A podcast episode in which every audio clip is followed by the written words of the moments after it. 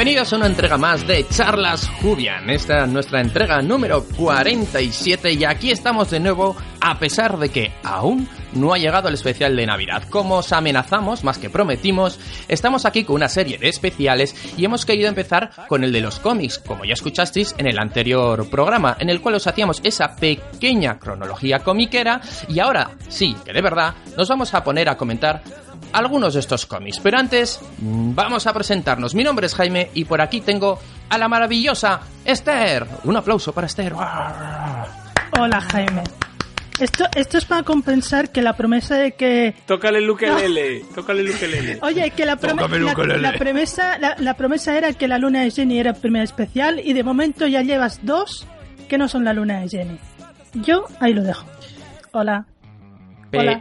pero es que, sí, sí, pero a ver, la, la gracia era un poco, eh, eh, por, por no hacer frenada en seco, pues ir comentando los, los, los capítulos igual, pero en cómics y podemos no, también no, ir Jaime. entre medio Jaime, no, los- los- no. los- Tú me hiciste una promesa y la has roto.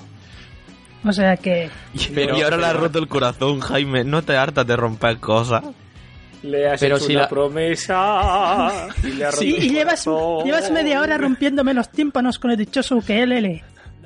Pero que no, que pero pero pero pero y también tenemos con nosotros ah Javi, ¿qué tal estás Javi? Hola. Uy, he hecho los gestos de saludar a la- al ordenador. Hola. Muy bien, muy bien, eso está muy bien. Eso significa que eres una persona muy expresiva.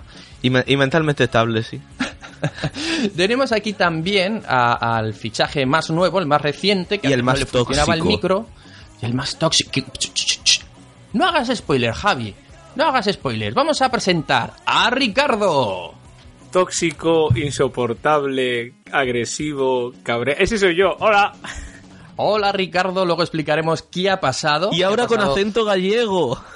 Efectivamente, nos vamos ex- encima. expandiendo por todo el territorio español. Estamos casi casi repartidos por todas las esquinas. Y El podcast ya, ya. más periférico de España. También es verdad. Estamos en la periferia del centro.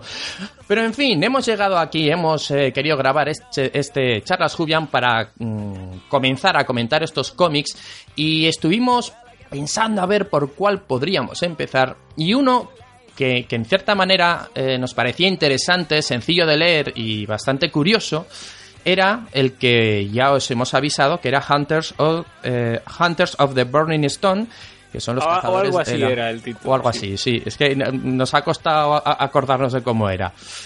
Eh, o lo que, los que lo habéis leído en castellano, eh, Los cazadores de la piedra ardiente. Creo que lo titularon así, ¿no, Esther? Sí, sí, sí. Hunters of the Burning Bueno, pues eh, yo quiero decir antes de nada que, que hemos pecado, o quizás yo el que más, eh, he pecado de, de- de inocente, aunque Esther dirá que lo que he hecho son trampas. Y es que realmente la historia que nos presenta en, en estos, en estas seis partes, que, que los que lo habéis eh, descargado en AudioHu lo habréis visto en tres, en tres eh, archivos, pues simplemente eran, mm, perdón, tres no, seis, porque eran seis entregas. cinco. Seis. ¿Cinco eran? Sí. Seis. Sí. Ah, pues me falta el último. Ah, muy, muy bien. Javi, tío. Bueno, pues mientras Javi se va a leer el, el, el cómic que le falta, podemos seguir nosotros. Sí, no, no, te voy a dar tiempo, Javi, porque realmente, eh, como os decía, eh, estaban. eh, esta historia se publicó en la Doctor Who Magazine desde el 456 al 461. Que mm, si hacemos un poco así la cuenta, salen 5. Salen seis. Pero, a ver pero si salen sale 6 contando, contando eh, con ellos, porque los, los incluimos. La- eh, el tema estaba, como decía, es que realmente esto es el final de una historia que comenzaba en un, en un recopilatorio que eran eh, las, eh, eh, las cadenas de Olympus, quiero recordar, de Chains of Ol- Olympus. Olympus, Creo dice Olympus. Sí, Olympus. Olympus en, Gracias. en inglés. Muchas también, gracias, ¿eh? queridos amigos. Se me ha oxidado mucho el inglés este, este verano. Y que conste No, igualmente. Ya nos lo dejaste, nos lo demostraste bastante en el especial Sí, anterior. sí, sí, sí, sí, pero bueno, oye, y- pero a que, a que colaba, que colaba Uy, sí. mucho, ¿eh? Vamos.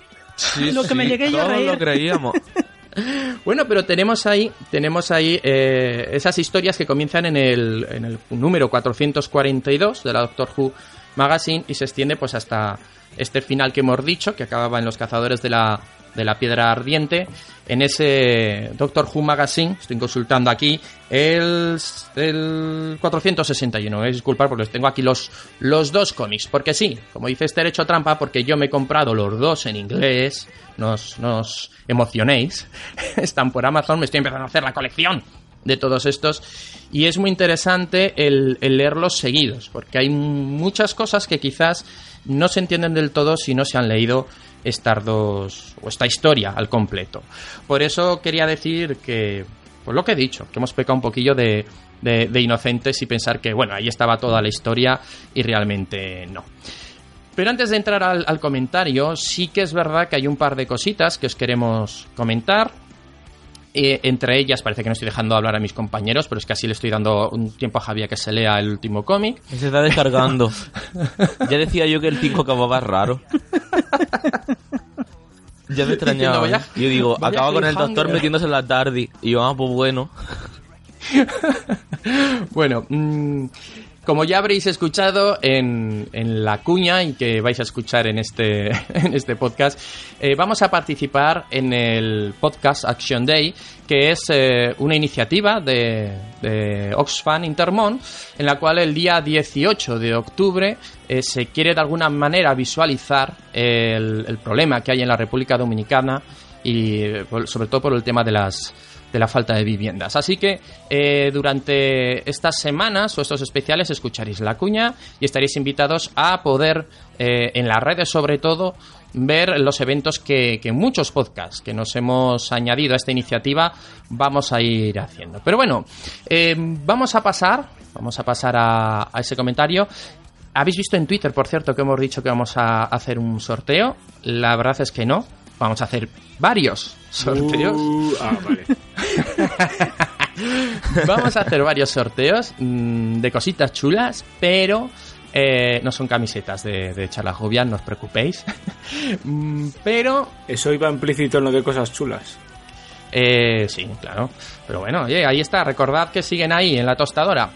Pero como decía, vamos a esperar un poquito a que tengamos la mayoría del material y os decimos que yo creo que va a ser algo que os va a gustar mucho, mucho.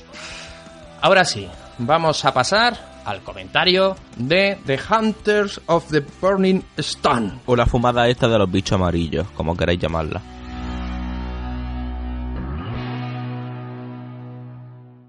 El 18 de octubre celebramos la segunda edición del Podcast Action Day en la que este espacio participa. Desde Oxfam Intermont te animamos a entrar en la página www.podcastactionday.org para apoyar a las personas de República Dominicana que no tienen una vivienda digna.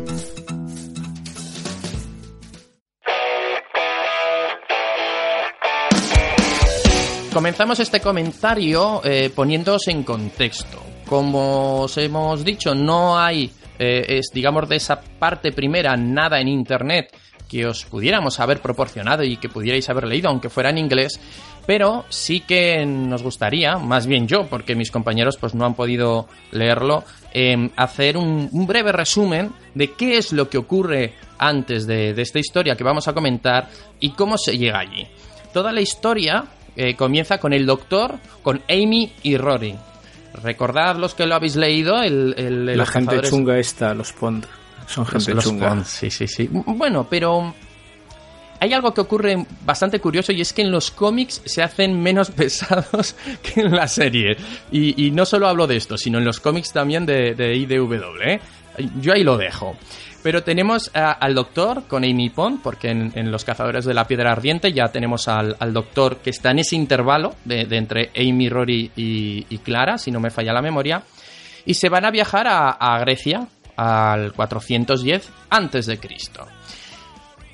El doctor está muy, muy, muy ilusionado porque quiere conocer a uno de sus ídolos, que es Sócrates. El resumen es que Sócrates, la historia ha ido cambiando. Quiero nombrar a Sócrates, que podría ser un poquito irrelevante, pero me parece muy curioso porque Sócrates, eh, cuando lo descubre o, o, encuentra dónde está, eh, es un borracho tirado en un banco que le da igual ya todo y la explicación que le da su único eh, alumno, su único pupilo, el único que le ha quedado, que es Platón, le dice que, claro, cuando empezó a hablar, la gente empezó a contestarle, ¿cómo decir?, en público, comentarios hirientes, se burlaban de él. Ya tenía en Twitter. Tenía Efectivamente, Twitter en- y, la- y. es muy bueno porque la contestación que le hace es algo así como que, que el- bueno, la- el, el- asesinato del- de la más media, ¿no? O sea, es, es un guiño descarado a cómo Twitter y las redes sociales eh, pueden desvirtuar eh, algo serio y además algo interesante. Pero bueno, no es la historia. La historia realmente es que están en Grecia y eh, necesitan eh, robar, más que robar, mm, sería de alguna manera embargar la, eh, la estatua de Atenea para fundirla y construir y tener así oro eh, para batallar contra los espartanos. Y le dicen que caerá una maldición y efectivamente empiezan a caer rayos, empieza a morir gente, aparece una cabeza grande de Zeus en el cielo, pregunta, ¿eres un dios? No, ah no, calla, que esos son los cazafantasmas. Entonces, tenemos aquí una historia en la cual, como siempre, hay un, monstruo de la semana, como en la, en la serie, y el doctor tiene que salvar el día. El resumen es que eh, de lo que estaba hecha la, la parte de, la, de esta estatua era de oro y de un material que cayó hace mucho tiempo en la Tierra y que el doctor dice que es una especie de metal psíquico. Ese metal psíquico lo que ha hecho es generar a esos dioses, o sea, la propia imaginación de los griegos y sus creencias han generado estos dioses que ahora se quieren vengar. También encuentran eh, un amuleto que tiene este material, todo esto es lo que es más relevante para la historia que vamos a, comentar luego, e incluso llega un punto en el que con parte de la estatua de Atenea que, que han fundido, a Rory le hacen una espada Rory, lógicamente, irá vestido de legionario, una espada mm, de ese metal dorado que le sirve para destruir una, una evocación o un- una, vamos a decir, una invocación más bien del dios Ares. Bueno, pues ahí tendríamos esa primera historia en la Grecia donde ya vemos que aparece eh, el material este dorado, ese metal psíquico y que aparece la espada dorada que, que seguramente luego comentaremos.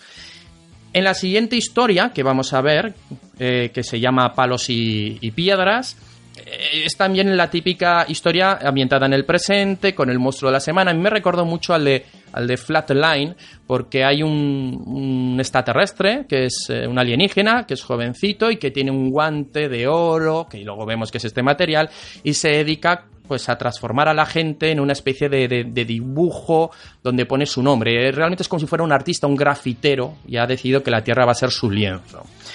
Este sería el, el resumen, pero ahí tendríamos, como decimos, el, eh, ot- otro elemento, ese otro, el guantelete, ese guantelete, que también es la misma historia, que lo encuentra, que lo fabrica él mismo con ese material, etc. Y ya por último, tendríamos eh, la historia en la cual conocemos a un personaje que es un ladrón de guante blanco, que es este eh, personaje con forma de... El monito. Iba a decir, sí, iba a decir simio, no, pero es mono, es un mono porque tiene cola, efectivamente, ahí lo conocemos.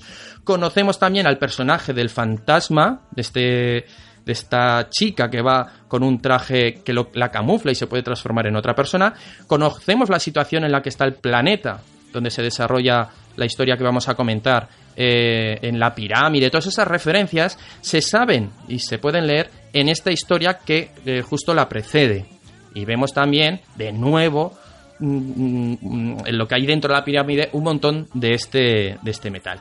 Os estoy haciendo un resumen a grosso modo, porque mm, la historia es muy buena, me gustaría que el que pueda se la lea, no quiero entrar en detalles, pero para que veáis que toda esa historia viene de eh, una serie de historias, valga la redundancia, anteriores. Y por fin, bueno, no, perdón, y al, eh, porque es que ahora me, me está liando porque al coger yo ahora el tomo que, lleva el título eh, de los cazadores de la piedra ardiente, eh, resulta que se también recopila esas mm, varias historias. Una primera, donde vamos a conocer a, a un señor ruso, a una niña de color, donde vamos a ver cómo luchan contra un golem, donde vamos a ver cómo la niña de color, su madre, eh, se sacrifica convirtiéndose en el golem para salvar a la humanidad.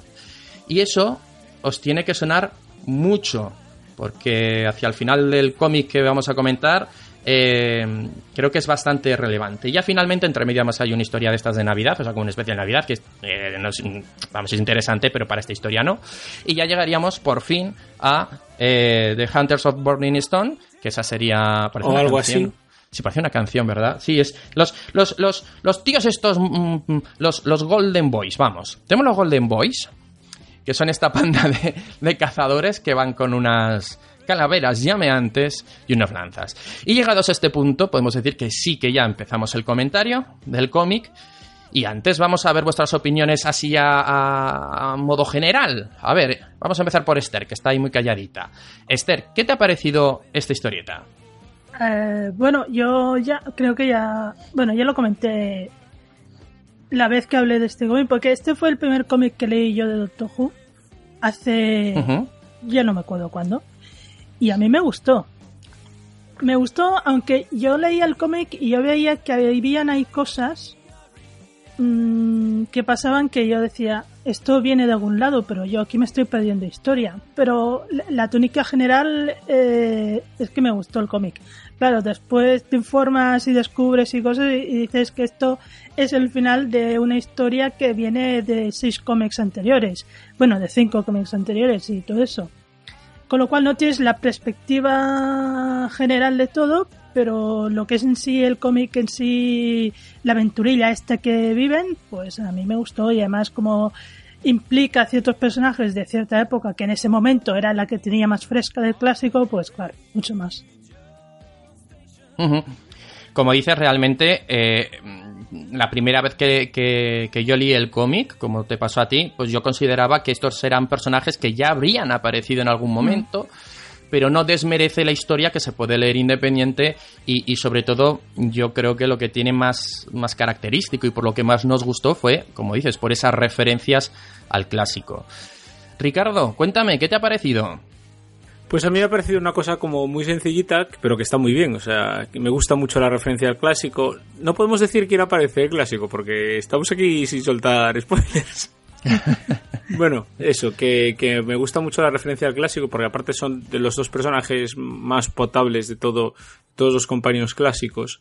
eh, junto con Ace y con Sarah Jane y entonces está, está como muy o sea a mí me gustó mucho me reconcilio con el undécimo doctor que tampoco es mi favorito precisamente y ahora que me pusiste más en contexto con toda la historia presente, claro, esas cosas que vienen como hilos sueltos de antes, que dices tú, bueno, ¿esto dónde lo puedo leer para interesarme más? Que yo soy muy completista en estas cosas, ¿no?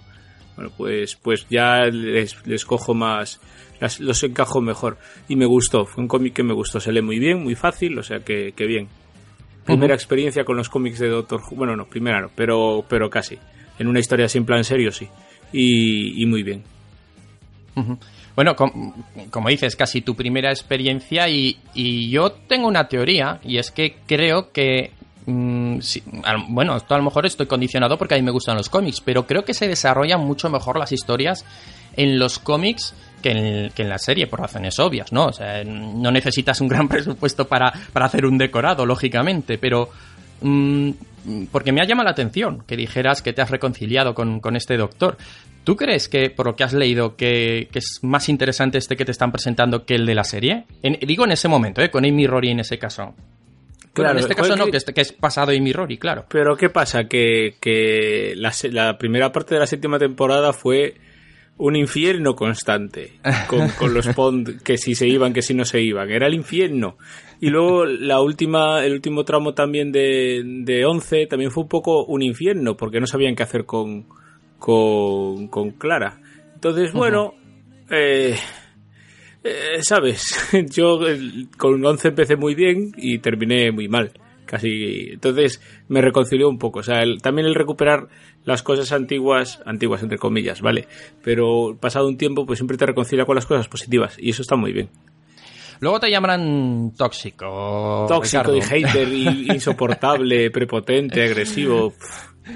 Eh, a- algo que también es, es bastante interesante, que, que algo que a mí no me gusta, es que cuando hacen cómics basados en, en historias reales o en personajes eh, que existen en la realidad, eh, son excesivamente realistas y queda todo un poco, no voy a decir grotesco, pero artificial, precisamente aunque intente imitar la, la realidad. Y aquí lo que me gusta es que tú ves perfectamente a Matt Smith, pero queda todo muy bien eh, dibujado dentro de lo que es el, Sí, el- sí, el el estilo cómic. ¿verdad? Exacto. Decir que, claro, tenemos los aquí eh, lo- los, artífices, vamos a decir, de, de lo que sería esta historia. Mm, Javi, ¿tú, tú ya has, le- te has leído ya el cómic? Es que te estoy dando más tiempo, ¿eh? Sí, sí, sí, sí, ¿Sí? sí, sí, sí. Sí. Bueno, pues tendríamos tendríamos ahí que En plan, sería el- así al- por encimilla, pero sí. Sí, sí, sí. pues al dibujo teníamos a David A. Roach y realmente eh, guionista no me pone aquí nada, pero bueno, en, en lo que es la cabecera Scott Gray, Martin eh, Gregarty y Mike Collins. Pero en fin, eh, vamos a lo que nos interesa. Que cuando, ya poco a poco nos iremos Eh, aprendiendo nombres de Jaime. estos para luego criticar, ¿no? Digo, Dime. el escritor es Scott Gray. Scott, Scott es- Gray Scott Gray es es, el el escritor. Pues no sé si es fallo mío de que no lo encuentro, pero me parece mal que en, en- en lo que es la, la primera página donde sale el índice y donde sale pues el, el editor del proyecto y todo, no, No aparece eh, su nombre, por lo que estoy así mirando por encima. Pues no me parece bien. Yo creo que el guionista tiene tanto. No, no, es que es Claro. verdad, el guionista tiene tanto. No, sí, obviamente, obviamente. Como, como- Llamamos a, Jes- a Javier Olivares. Y Javi- que- Es verdad, él es una persona que lo reclama mucho, Javier Olivares. A ver, sí que es curioso que, que esto es algo que me gusta a mí mucho, que sea el, el dibujante y el que en tinta sea la misma persona, porque sabe muy bien cómo quiere darle las, la, la profundidad, cómo quiere dar esas sombras, pero bueno, no sé. Bueno, es- eso ya es, es- es otro tema. Y Javi, cuéntanos, ¿qué, qué te ha parecido? Me ha gustado, pero por pero pero pero más por la parte emocional que por la parte de la historia. Es decir, en la historia precisamente es lo que habéis dicho, tenía la sensación de que había cosas que no pillaba. Era como vale, pero no hay cosas que no entendía. Y en la parte emocional de los personajes que aparecen y todo eso me parece muy bonita y muy bien lleva.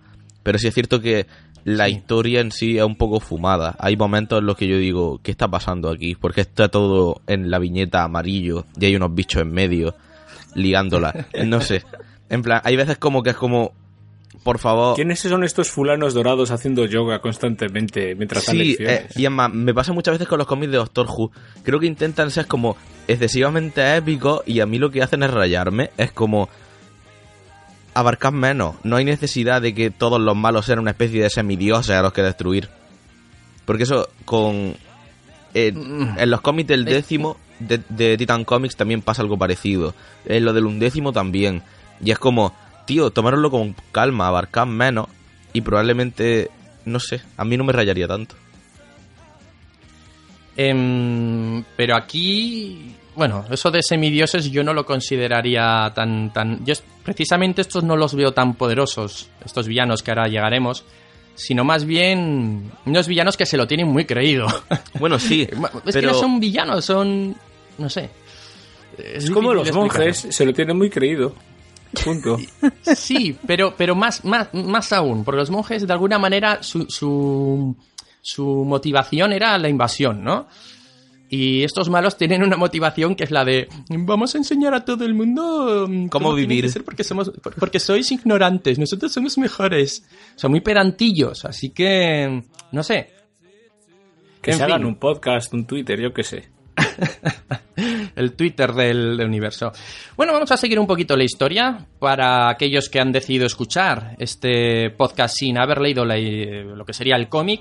No Mm, entendemos por qué, pero os respetamos y Sí, queremos... Sí, a sí, ver, no, sí. mm, yo no veo tanto spoiler el, el contar la historieta, porque vamos a intentar explicarlo de una manera entretenida y que además, si luego a uno le interesa ver el cómic, eh, lo va a disfrutar igual aunque ya sabe la historia. Y, y por último añadir, que si no se me olvida, que algo que mm, yo le voy a preguntar a Esther, que es quien lo había leído ya hace tiempo, eh, a mí me pasa una cosa y es que la historieta en sí de los tipos dorados casi que como se me medio olvidaba y me quedé más con la historia del, de lo que es referencias al clásico, ¿no, Esther? No sé si te pasa igual.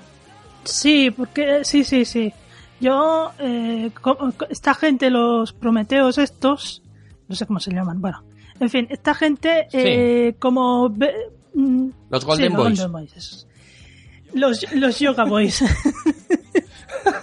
como, como se notaba que venían de, de- ya venían de anterior y no sabías bien, bien cuáles eran sus intenciones ni nada, pues esa parte de la historia casi que te olvidabas de ella y te centrabas solo en lo que tú más conocías y, y más te podías identificar, era el doctor y los companions y todo eso. Y, y hasta cierto Claro. punto lo- los de las calaveras que al principio no entiendes qué hacen ahí hasta que llega el punto que descubres quiénes son y entonces también. Pero, pero lo- los otros, mm, como sa- no sabes las intenciones que, con las que vienen y, y, lo que hacen y por qué lo hacen y todo, pues quedan un poco como apartados de la historia. Y en el fondo, eh, la, la conclusión del- de toda esta historia final tendrá que ver con esta gente y con lo que tiene que hacer el doctor para, para contrarrestar su, su, su, su ataque, como si dijéramos, su, su, su influencia. Pero en sí, mm, te quedas, lo que más te queda en la mente es el doctor, te queda la, la tarde, los companions y, y, y todo esto. Claro, al leer esta historia suelta, eh, casi parece que, el tema de los eh, Golden Boys es un, un o, roza casi el McGuffin. Eh, realmente al leerlo como os he contado con, todas las seis partes ves que es la resolución y la explicación de algo que ha ido apareciendo poco a poco en las historias anteriores. Pero claro, lo recordábamos con tanto cariño eh, la historia que vamos a comentar ahora que, que nos, al menos nos, nos parecía interesante comenzar con este cómic, no solo por, por iniciar con él eh, esta serie de especiales, sino como un- una vía de entrada a la gente que no ha leído nada y que le pudiera entretener y ya de paso picar la curiosidad para ver al menos los primeros capítulos del clásico. Así que vamos al comienzo de la historia donde el doctor se ha colado en una nave eh, Sontaran, pero que no hay Sontaran, realmente hay una especie de contrabandistas y, aquí hay un momento un poco, voy a decir, a mí me ha parecido muy interesante y me ha llamado la atención donde le está echando en cara el doctor a la capitana de, estos contrabandistas o mercenarios el, el hecho de que haya asesinado cruelmente a toda la tripulación Sontaran para secuestrar su nave. Y, y, el, y, esta que, que tiene forma de medio reptil, medio pez, extraño, eh, le va a disparar y él le dice que ha eh, modificado el arma que tiene en la mano para que mate al que dispara. Ha revertido la Y- polaridad. Ha revertido, Sí. Ha revertido la polaridad. Del flujo de. Entonces, cuando dispara, efectivamente le da a ella. Y en esa viñeta digo, a ver, no serán tan bestias los guionistas de dejar aquí que el doctor mate. Y en, y en un momento en el que en el que ella se está yendo de, de- de esa habitación, le dice que no se preocupe, que bueno, que no, que no ha- le ha quitado la energía para que solo lo dejara inconsciente, pero hay un momento que dice que desafortunadamente, que yo lo estoy leyendo en inglés, eh, no ocurre lo mismo con, con los Sontaran. O sea, aquí tenemos un doctor ya, el doctor este un poquillo más, más chunguillo. Más morro. Es muy emo. Sí, Sí. Es, es bastante emo. La aventura se desarrolla en un planeta que se llama Cur- eh, Cornucopia en el año 2013. Este planeta que en la primera historia, en un- perdón, en una de las historias que os he comentado antes, estaba esa pirámide, eh, estaba dominada por unos señores del crimen, pues aquí ya ha pasado, es esa segunda parte, ha pasado un tiempo y eh, está ya todo de, organizado de alguna manera legal. Y descubrimos que ahí continúa ese personaje que era, creo que se llama Fantasma, ¿verdad? El personaje. Sí, Sí. fantasma. La fantasma. Exacto. La fantasma, que de momento no sabemos quién es. Sí que sabemos que. Claro, es que aquí yo tengo información y es que yo sé que ya conoce al doctor. Pero el doctor sabe que la conoce, pero no sabe de qué. Eso es, eso es el final justo de la anterior historia.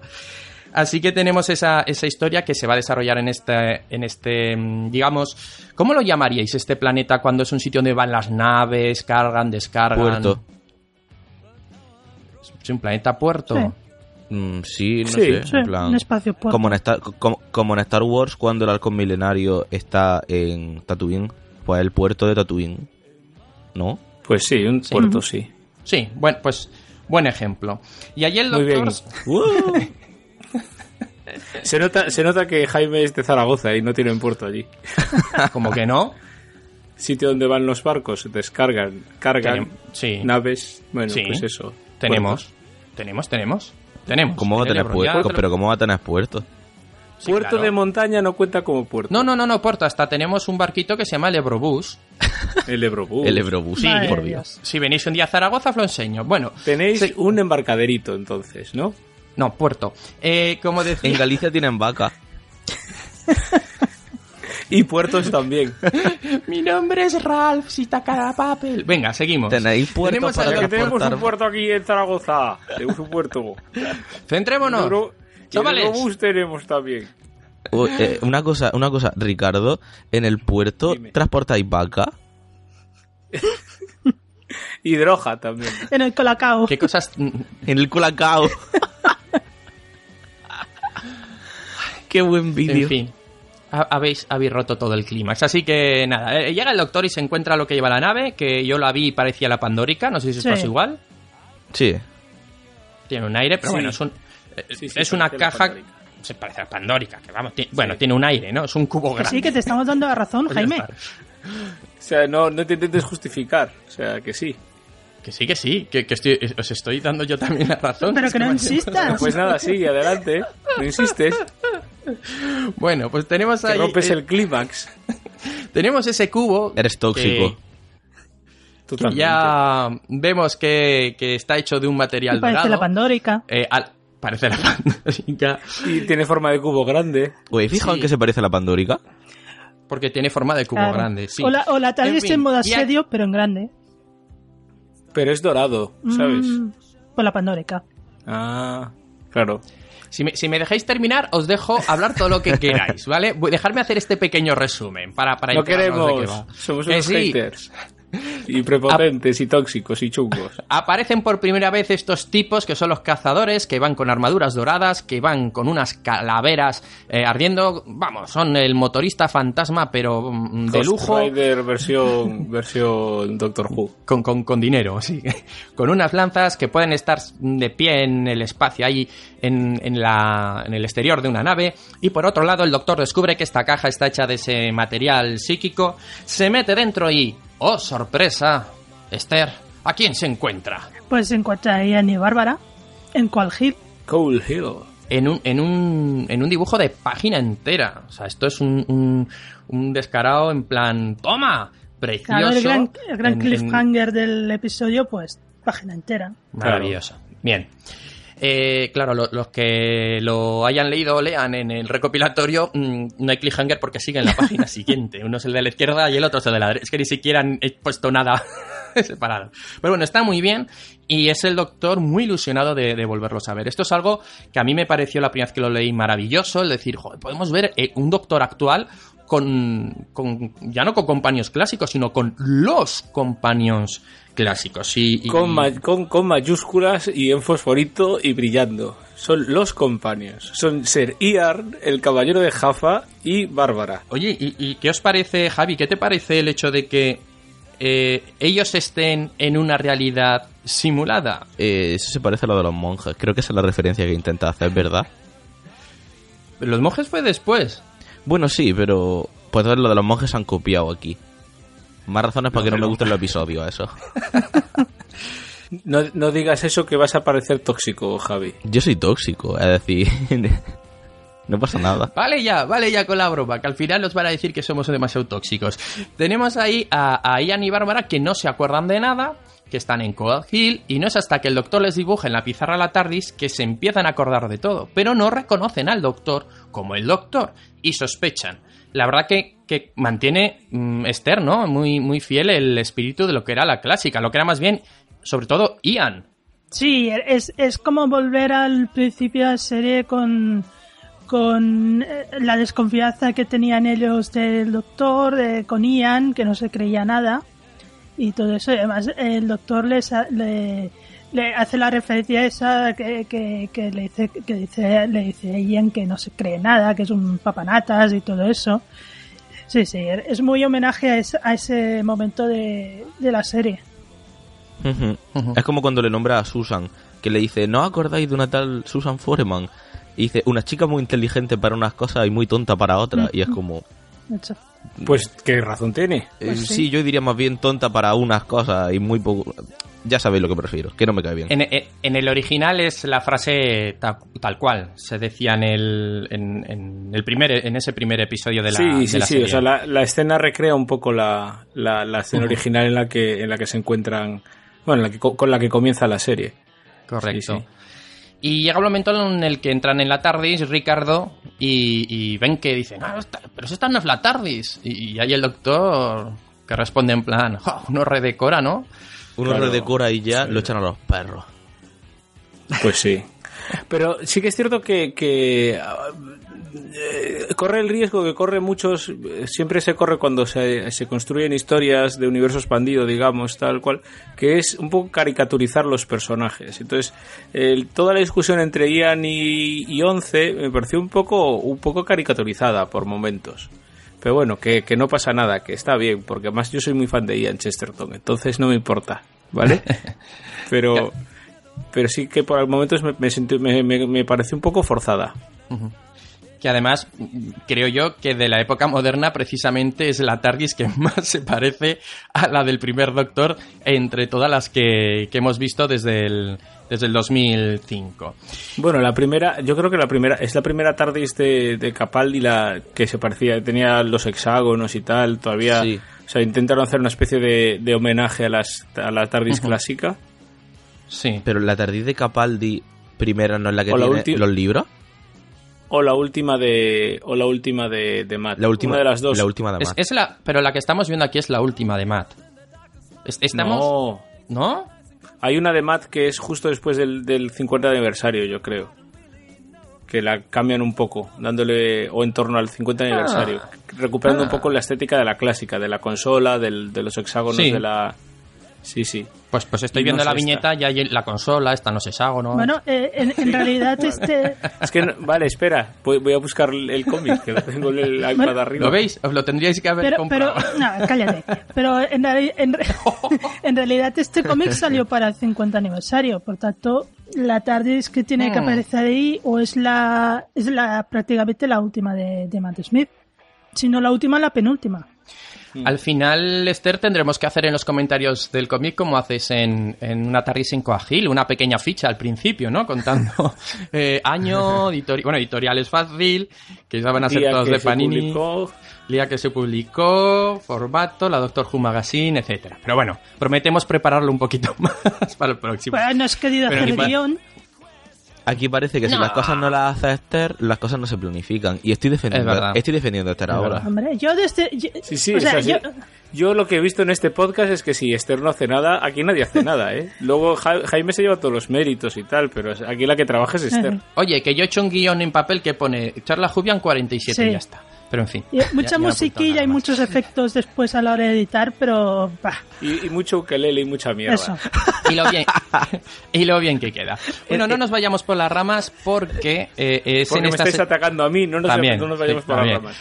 Hay una, una escena que, mm, lógicamente, si no habéis leído los anteriores, puede pasar ligeramente desapercibida, y es que el doctor saca de una caja la espada, el guantelete y, esa especie de huevo que había conseguido en las historias anteriores de, ese metal eh, psíquico, si no me equivoco de, nombre, y em, a, lo largo, básicamente, de toda la historieta, vamos a resumirla, es eh, los cazadores persiguiendo al doctor o persiguiendo en, en este planeta el querer conseguir la, la piedra ardiente.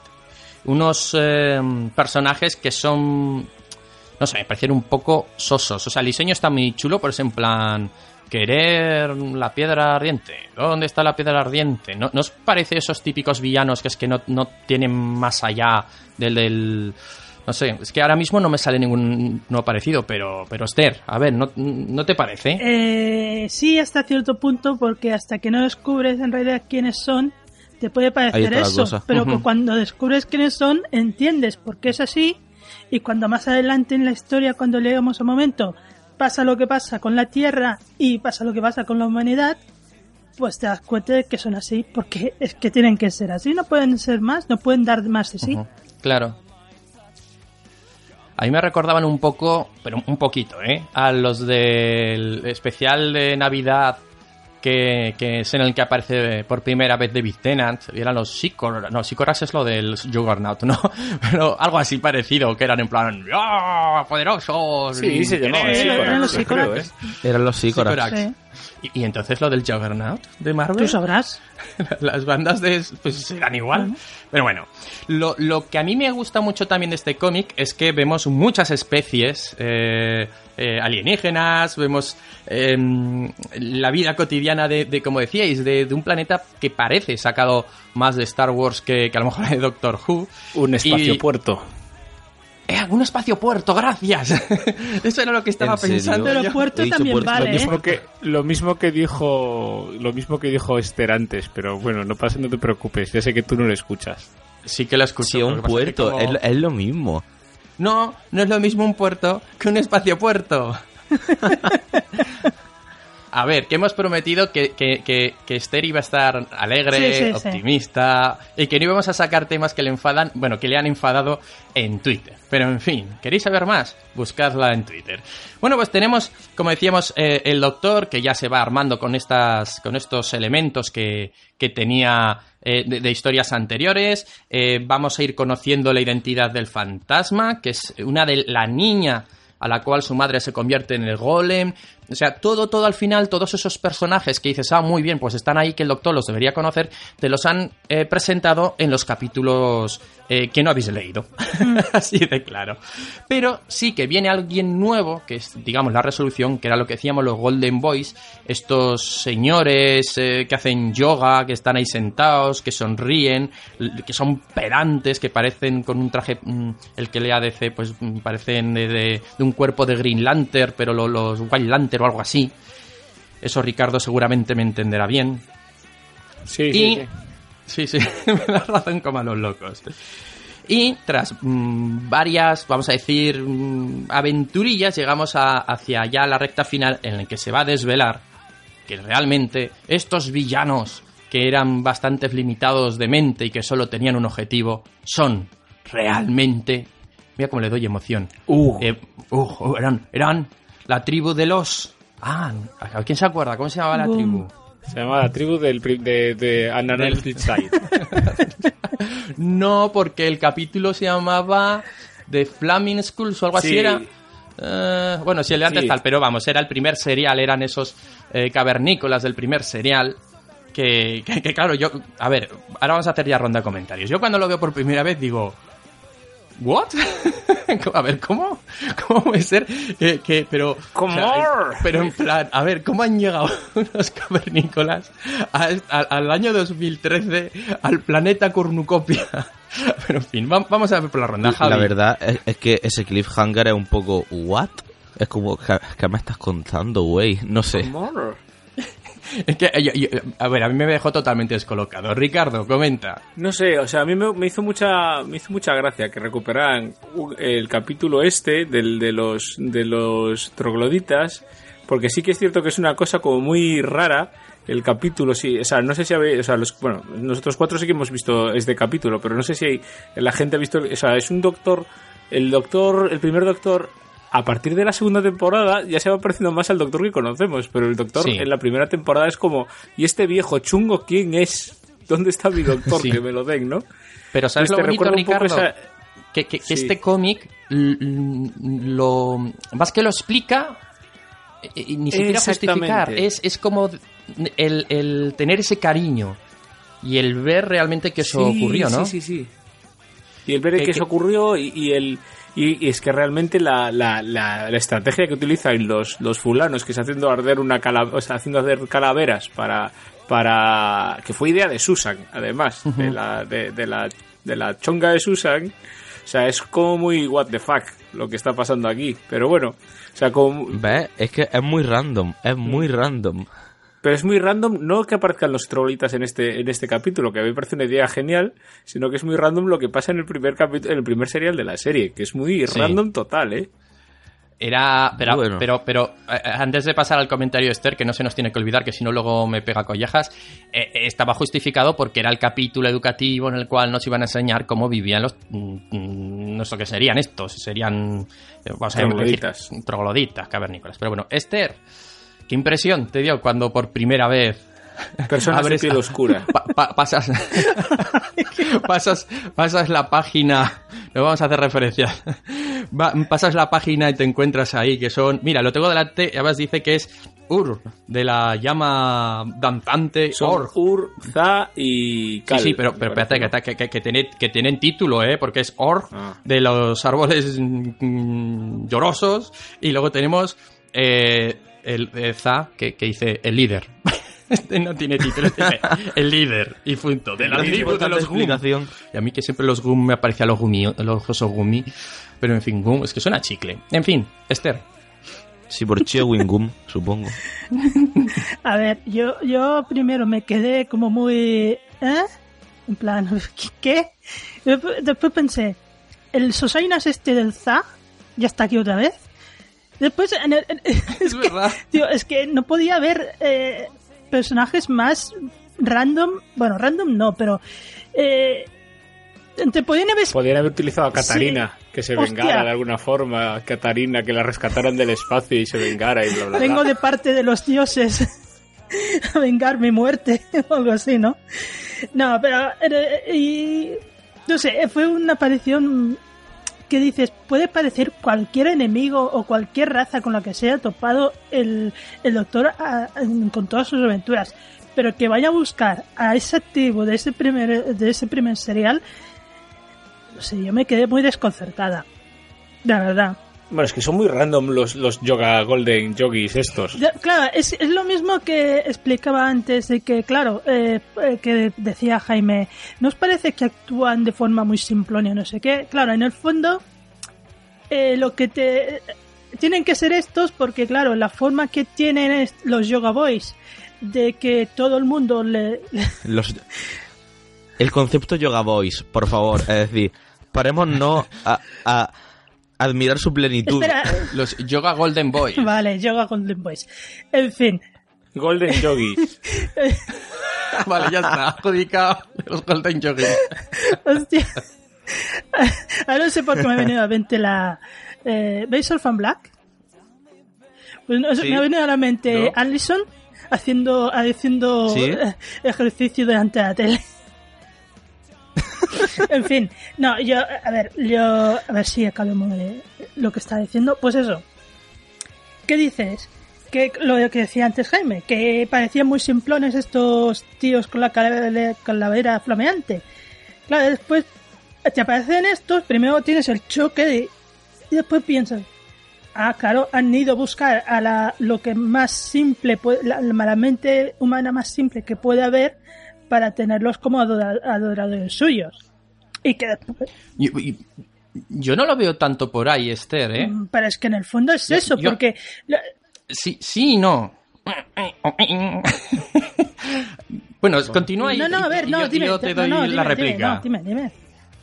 Es que eh, yo la justificación como la entendí era que eh, ellos estaban... oh, tampoco le interesaba mucho la Tierra, estaba ahí y decían... "Meh, Pero de repente vieron que ahí había- que llegaba el doctor, ¿no? Pero no porque fue el doctor. Anda, mira, aquí ha habido algo espacio-temporal. Vamos a ver qué, qué ocurre. Vamos a asomar. Pon el, pon el canal 6, ponen la tele y empiezan a ver cómo ellos, en ese primer capítulo de la serie, además lo explica, está muy guay porque en el cómic te lo, te lo pone, no simplemente hace la referencia. eh, En ellos- sí. a, a lo tonto, a lo tonto, les dan el fuego, les enseñan el, el temor, lo sé, o sea, como que les, les hacen una breve, rápida evolución, aceleran esa evolución.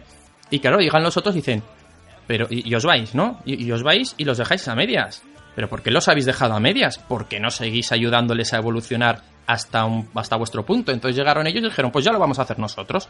Vamos a ser, mm, claro, en una especie de benevolencia, pero egoísta. Pero, pero No, lo, y- de paternalismo Sí. Eso, total. un O sea, paternalismo. Son, son opinadores de Twitter. Pero es que, Exacto. es que además los hacen evolucionar en cuanto a la tecnología y todo eso, pero no los hacen evolucionar en cuanto a la mente. Los mantienen en ese nivel primitivo. Con lo cual, aunque estén muy avanzados técnicamente y todo lo que quieras, siguen en ese nivel que ellos eh, eh, son como sus, sus eh, como los súbditos que tienen y, y comprueban que lo, lo pueden hacer lo mismo con todo el planeta Tierra y entonces adquirirán como 7.000 billones, 7.000 millones de, de, de adoradores más, que en el fondo es lo que lo- es lo- todo lo que buscan, en na- porque nada, no- aparte de hacer yoga, ¿qué más hacen? Y que se, se sientan ahí Nada. como dioses, los dioses que necesitan a gente que los adore, pues ya está. Bueno, así es lo como lo interpreto Mm. yo.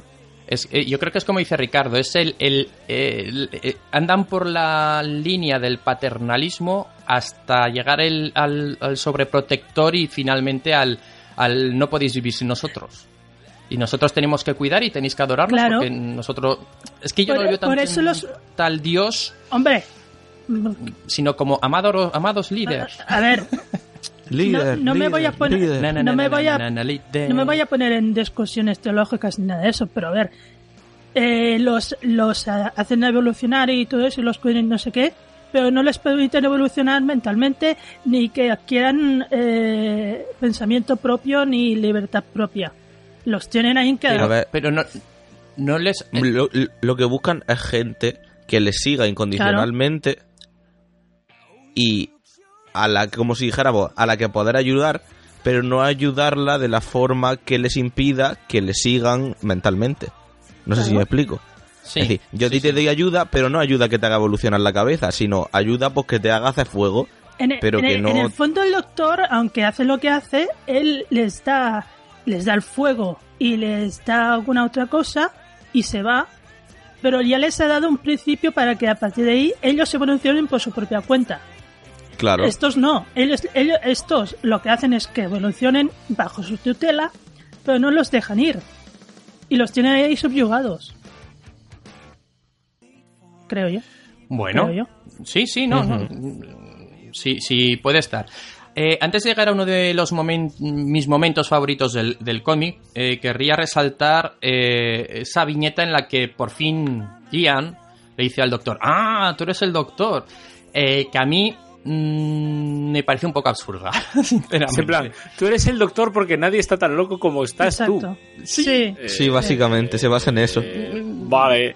Mm, Es, es lo único que de, de- de toda esta historia me ha resbalado mucho y he dicho, ah, no me ha gustado. Nunca he conocido a un hombre tan valiente y a la vez tan cobarde. Tienes que ser el doctor. Y es como, ¿eh? No, Poco ahí- Ven que, pelos. ven que te enseño a Rory Williams, te lo presento. Rory, ven para acá.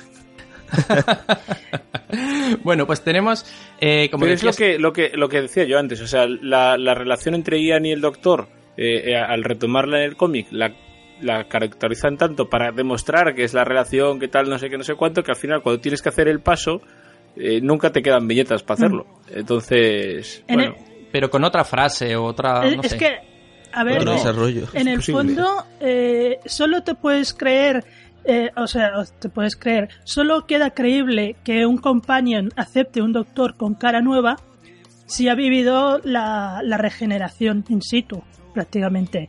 O, o- o mira, hazlo como en School Re- Reunion, cuando aparece Sarah Jane y aparece el doctor, y cómo se reconoce.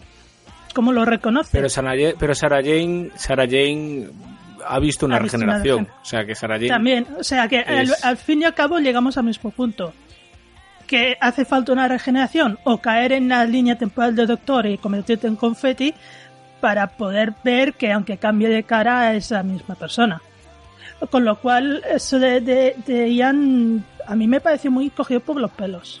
La, Sí. la explicación eh, que al principio estaba muy bien y luego, pues por eso me parece un poco absurdo, es que mm, Ian y Bárbara nunca llegan a saber de la regeneración por la sencilla razón es que no existía la regeneración Claro. en el argumento de la serie. No es hasta mucho después cuando inventan el tema de la regeneración. Ni en el argumento de la serie, ni en la propia vida del doctor, porque el doctor Correcto. es la primera encarnación. O sea, imagínate que un, un que te hayan companion que es- contado, chaval. que es que es la primera encarnación, tío chungo. Que nos lo dejó medio claro Moffat, sí, el, sí. el especial de Navidad aquel, ¿eh? Eh, pero bueno, eso, que, que ya no es solo eso, porque imagínate un companion que solo haya estado con el cuarto en los cómics, no sé si existe alguno, ¿no? O con el quinto, o con el octavo. Que puede haber escuchado, no, yo antes tenía caras distintas, porque los, sé los tal del tiempo, no, pero es que el doctor es su primera cara. Entonces, Claro. Mm. Pero bueno, vamos, vamos a la parte de, de este cómic que, como decía, para mí es la, la más favorita, la que más me ha gustado y por la que más lo recuerdo.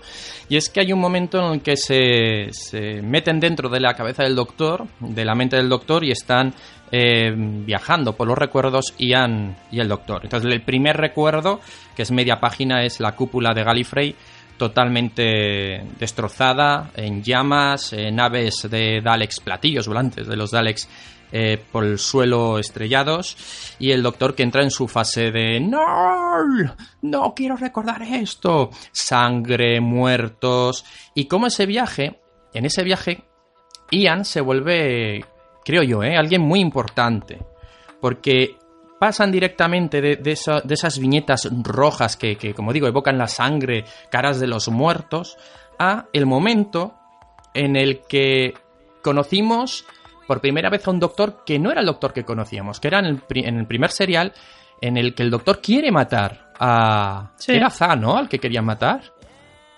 Sí. Que Y ma- a, y a ellos los quería abandonar allí. Exacto, le quería pegar con una piedra en la cabeza, matarlo y huir.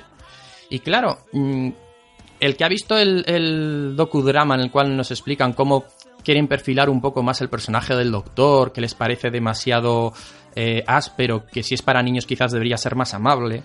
Aquí te explican la justificación y cómo es él mismo, el doctor de Matt Smith, se ve a sí mismo y, explica cómo era y cómo de alguna manera, eh, Esther, ¿tú crees que se está avergonzando de, cómo era? Eh, hombre, yo creo que sí, sobre todo por, esa historia que tiene de contacto con la, humanidad, con todos los compañeros que he tenido y todo lo que ha hecho y, todo lo que se ha empapado de ellos. Claro, ahora, ahora con lo que ha cambiado, ver eso, eh, que al principio era capaz de hacer mm, por puro egoísmo, claro, se tiene que avergonzar. Pero claro, es como si tú coges tu, tu, ahora tu timeline de Twitter y vas a los primeros tweets que pones. Decir, esta mierda adolescente, ¿quién es? Efectivamente. Bueno, bueno, es, ve- es verdad, es verdad, yo nunca lo haré. Qué- qué comparación más buena, de verdad. eh. Para eso me han fichado, gracias. Sabes que no pagamos, Ricardo, ¿verdad? ¿No? Adiós. No.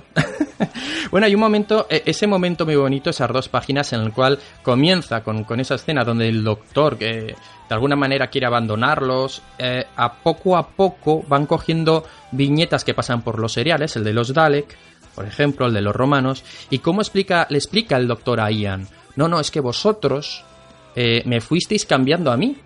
Fue ese contacto con los humanos lo que me fue llevando a lo que soy ahora. Es algo que Qué bien lee Jaime, ¿verdad? no, no, no lo estoy leyendo, de verdad.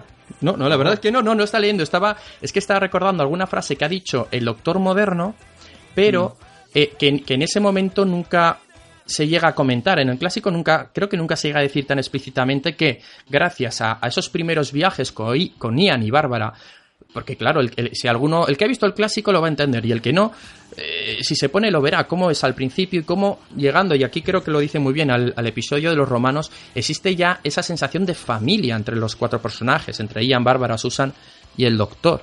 Entonces ahí me- es la parte que más me ha gustado. Esa explicación en este cómic, que venía con este argumento, por eso decía que casi parece el Maguffin, ¿no? Para mí, el Maguffin, la historia de los cazadores estos, porque a mí lo bonito y lo importante ha sido esta parte, donde te explican cómo el doctor, a lo largo del tiempo, con el contacto con sus compañeros, ha conseguido ser eh, la persona amable, que bueno, sí, luego tuvo la guerra del tiempo y um, tiró un par de pasos para, para atrás. Pero está muy bien esas páginas en las cual vamos viendo a casi todos los, los doctores. Javi, cuéntanos algo, que, que estás ahí calladito. No, que sí, precisamente. Es que solamente puedo decir lo que habéis dicho, que en realidad mm, mola bastante el hecho de cómo te presentan, bueno, no, no, no cómo te presentan, sino cómo cómo siguen con la historia de Ian y Bárbara y cómo le dan esa lectura que si has visto el clásico saca, pero que en realidad es necesaria que te la cuenten porque el doctor ha cambiado muchísimo y además yo precisamente que estoy con la clásica aunque ahora está un poquillo parada eh, es una cosa que se nota mucho y se nota mucho el cambio. Y eso precisamente Ian y Bárbara le dan como el, el empuje para confiar en lo humano y para confiar en, en ellos a fin de cuentas entonces no sé, creo que es bastante importante y creo que lo muestran bastante bien. Sobre todo a partir de eso, a partir de los recuerdos y todas esas cosas. Sí, porque esta, esta historia se, es, se supone que en la, en la línea temporal está eh, para el doctor justo después de perder a los Pont, decías tú antes, ¿no, Jaime? Sí, correcto. Y, y para Ian y Bárbara justo al final de The Chase. Bueno, Claro. en principio creo que Bueno, dicen que está en no to- 1963, con lo cual es un momento que no recuerdan que han sido No, no, al- a- Ah, alguien dice... 64. 63. Yo, 65. 65. No, no. 65 Mm. dicen, yo creo. ¿eh? No, porque en el 63 Claro, era cuando es- estaban o sea, en la al simulación. principio, cuando están en la, simula Ala, cuando están en la voy- Voy a simulación, que en principio no se acuerdan de nada, pues eh, están en el 63. Pero Sí, no, pero, pero, pero, pero el doctor menciona en algún Sí, momento sí, que están sí, en exacto, 1965. exacto. Ahora mismo os, os lo digo. Ta, ta. En el ¿qué año 65 tienen que estáis? Eh, 1963, Sí, correcto, claro. en el 65, sí. Algo ha Sí, bloqueado tus memorias, sí. se, sup- 65. se supone se supone que ellos están eh, han vuelto a la Tierra, pero no han vuelto a la Tierra, los han secuestrado por medio los, los Golden Yogis estos, ¿no? Sí, exactamente. Prometheans, Prometheans. Bueno, pues... eh, No, lo cual pone, pone al doctor con- en una situación muy, muy en paralelismo, porque o sea, se acaba de despedir el primer doctor de eh, Ian y Bárbara, que es la primera pareja humana, digamos, de la TARDIS, y el doctor 11 se acaba de despedir de los Pond, que son el matrimonio amigo. O sea, es una cosa como muy en paralelo. Entonces está, o sea, que la situación emocional de los dos, que están como muy tal, y es y si se publicó esto en, en torno al, al 50 aniversario, pues también es, es como homenaje a los inicios de la serie. O sea, que es un poco... eh, de, de hecho, es un poco el... el el ambiente que tiene, ¿no? El, el mensaje de fondo que tiene es vamos a recuperar un poco los inicios de la serie para explicar lo que le está pasando al doctor ahora, que está Sí. muy bien. Sí, y además eh, mm, es un... Que, que además le, le pega un discurso Ian para, para poder eh, mm, eh, motivarle y explicarle el por qué él es un hombre bueno, precisamente, eh, y le hace llorar. Es que es, es que es... Yo quiero que esto sea canon. quiero... Teórica- que- que- teóricamente es canon. hasta que la serie diga lo contrario, ya sabemos, esa es la, la norma. Pero bueno, tenemos el final de la historia que, bueno, pues, pues- pues, mm, al final toda la Tierra está revirtiendo a un estado, digamos, mental primitivo, no saben más que, oh, Dios es Dios, es adorarlos. Y lo que hace el Doctor es algo que quizás recuerde a- al final de la época de Martha Jones, el meter una idea en la cabeza de la humanidad y, y utilizarla para, para ganar. Y en este caso lo que hace es esa idea que sea la TARDIS. Ese elemento que a lo largo de la historia de la humanidad ha ido apareciendo poco a poco. Y claro, ¿cómo puede hacer el Doctor que siempre eh, esté la TARDIS en la historia? Pues yendo al pasado. Este, es que está, esto, esto yo me lo imaginaba eh, cinematográficamente. Yo lo estaba viendo en viñetas, pero en mi mente estaba viendo a Matt Smith yendo paseando hacia, hacia los almacenes Foreman, entrando en la TARDIS del primer doctor con ese... eh, eh, ya me saldrá con, con, ah, ese ropero, con ese eh, estante que tiene, saludando a la TARDIS. Que esa escena, bueno, fíjate, digo escena, pero es esa viñeta es, es preciosa, a mí me encanta cuando le está diciendo que, que lo siente, pero que le va a doler, y rompiendo el sistema camaleón de la TARDIS para que siempre sea una cabina de policía. Y así, al volver, otra vez donde estaban antes, utilizar esa imagen como refuerzo y así poder ganar a los, a los malos. ¿Qué os parece el, esa justificación de que realmente fue este doctor el que rompió el circuito de la TARDIS? Deus ex machina. ¡Pero es bonito!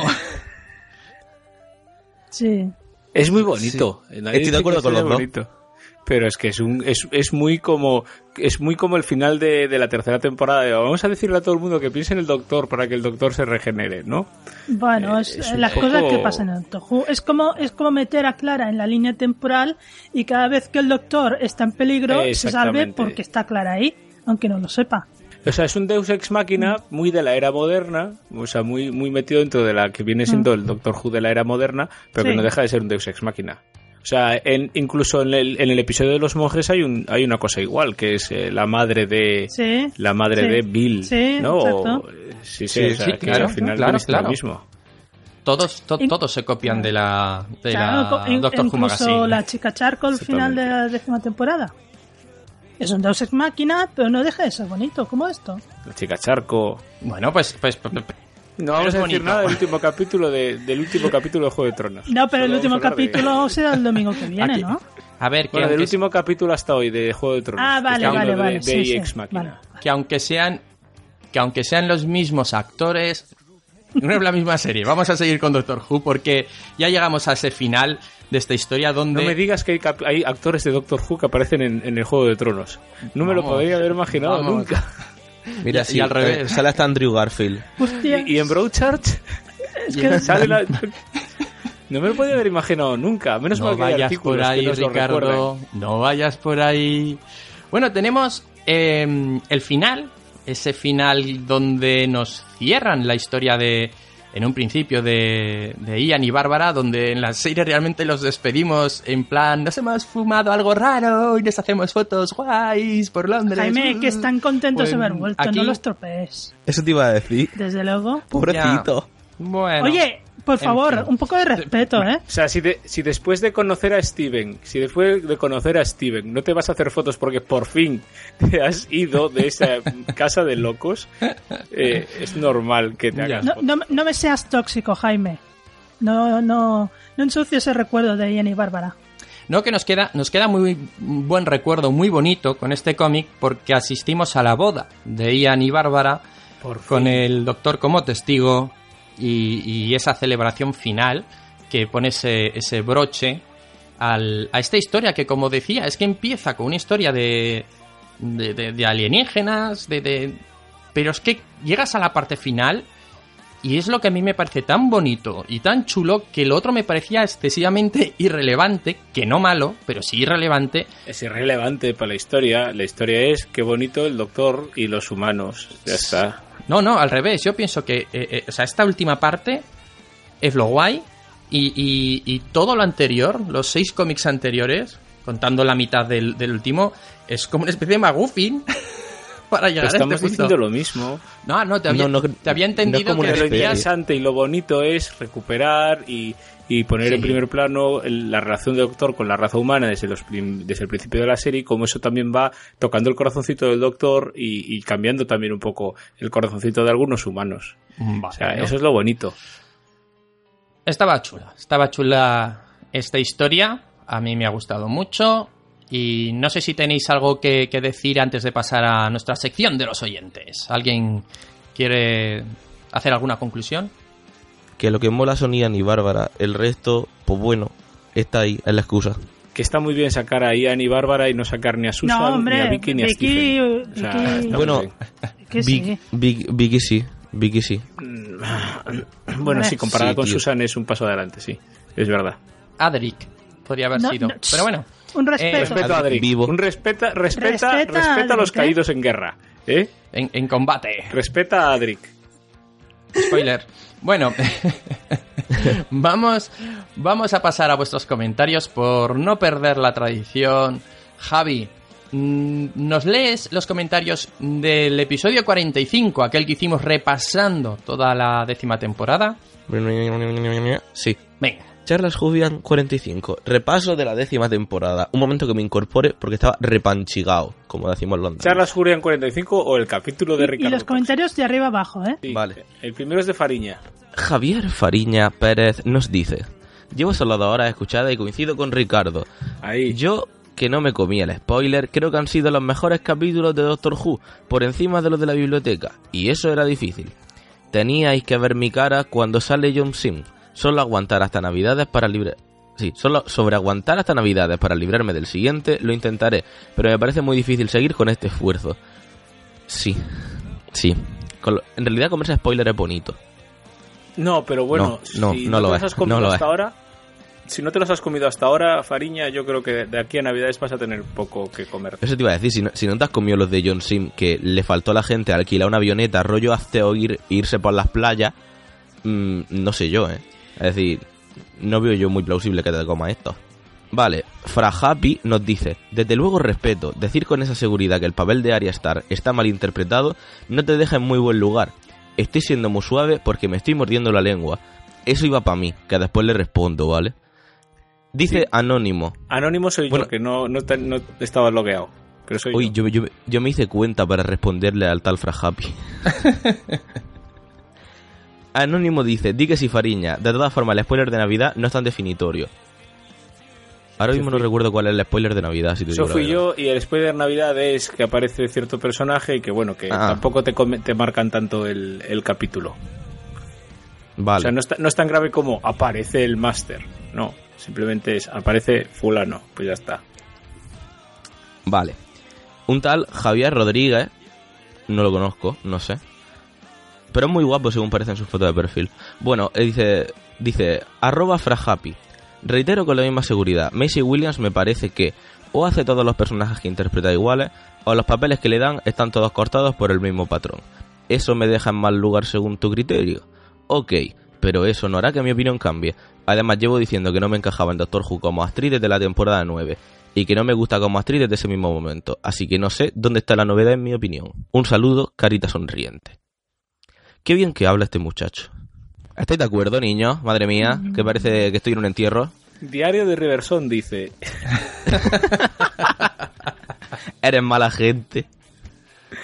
Diario No, no, de Riverson. Yo estoy de acuerdo, yo estoy de acuerdo. Mi Macy Williams es una actriz que a medida que va creciendo me va gustando menos. O sea, me gustaba mucho como Aria niña pequeña, pero ya como Aria niña mayor ya no me gusta tanto. Y eso que, niña mayor psicópata. que tiene un personajazo, pero bueno, en fin.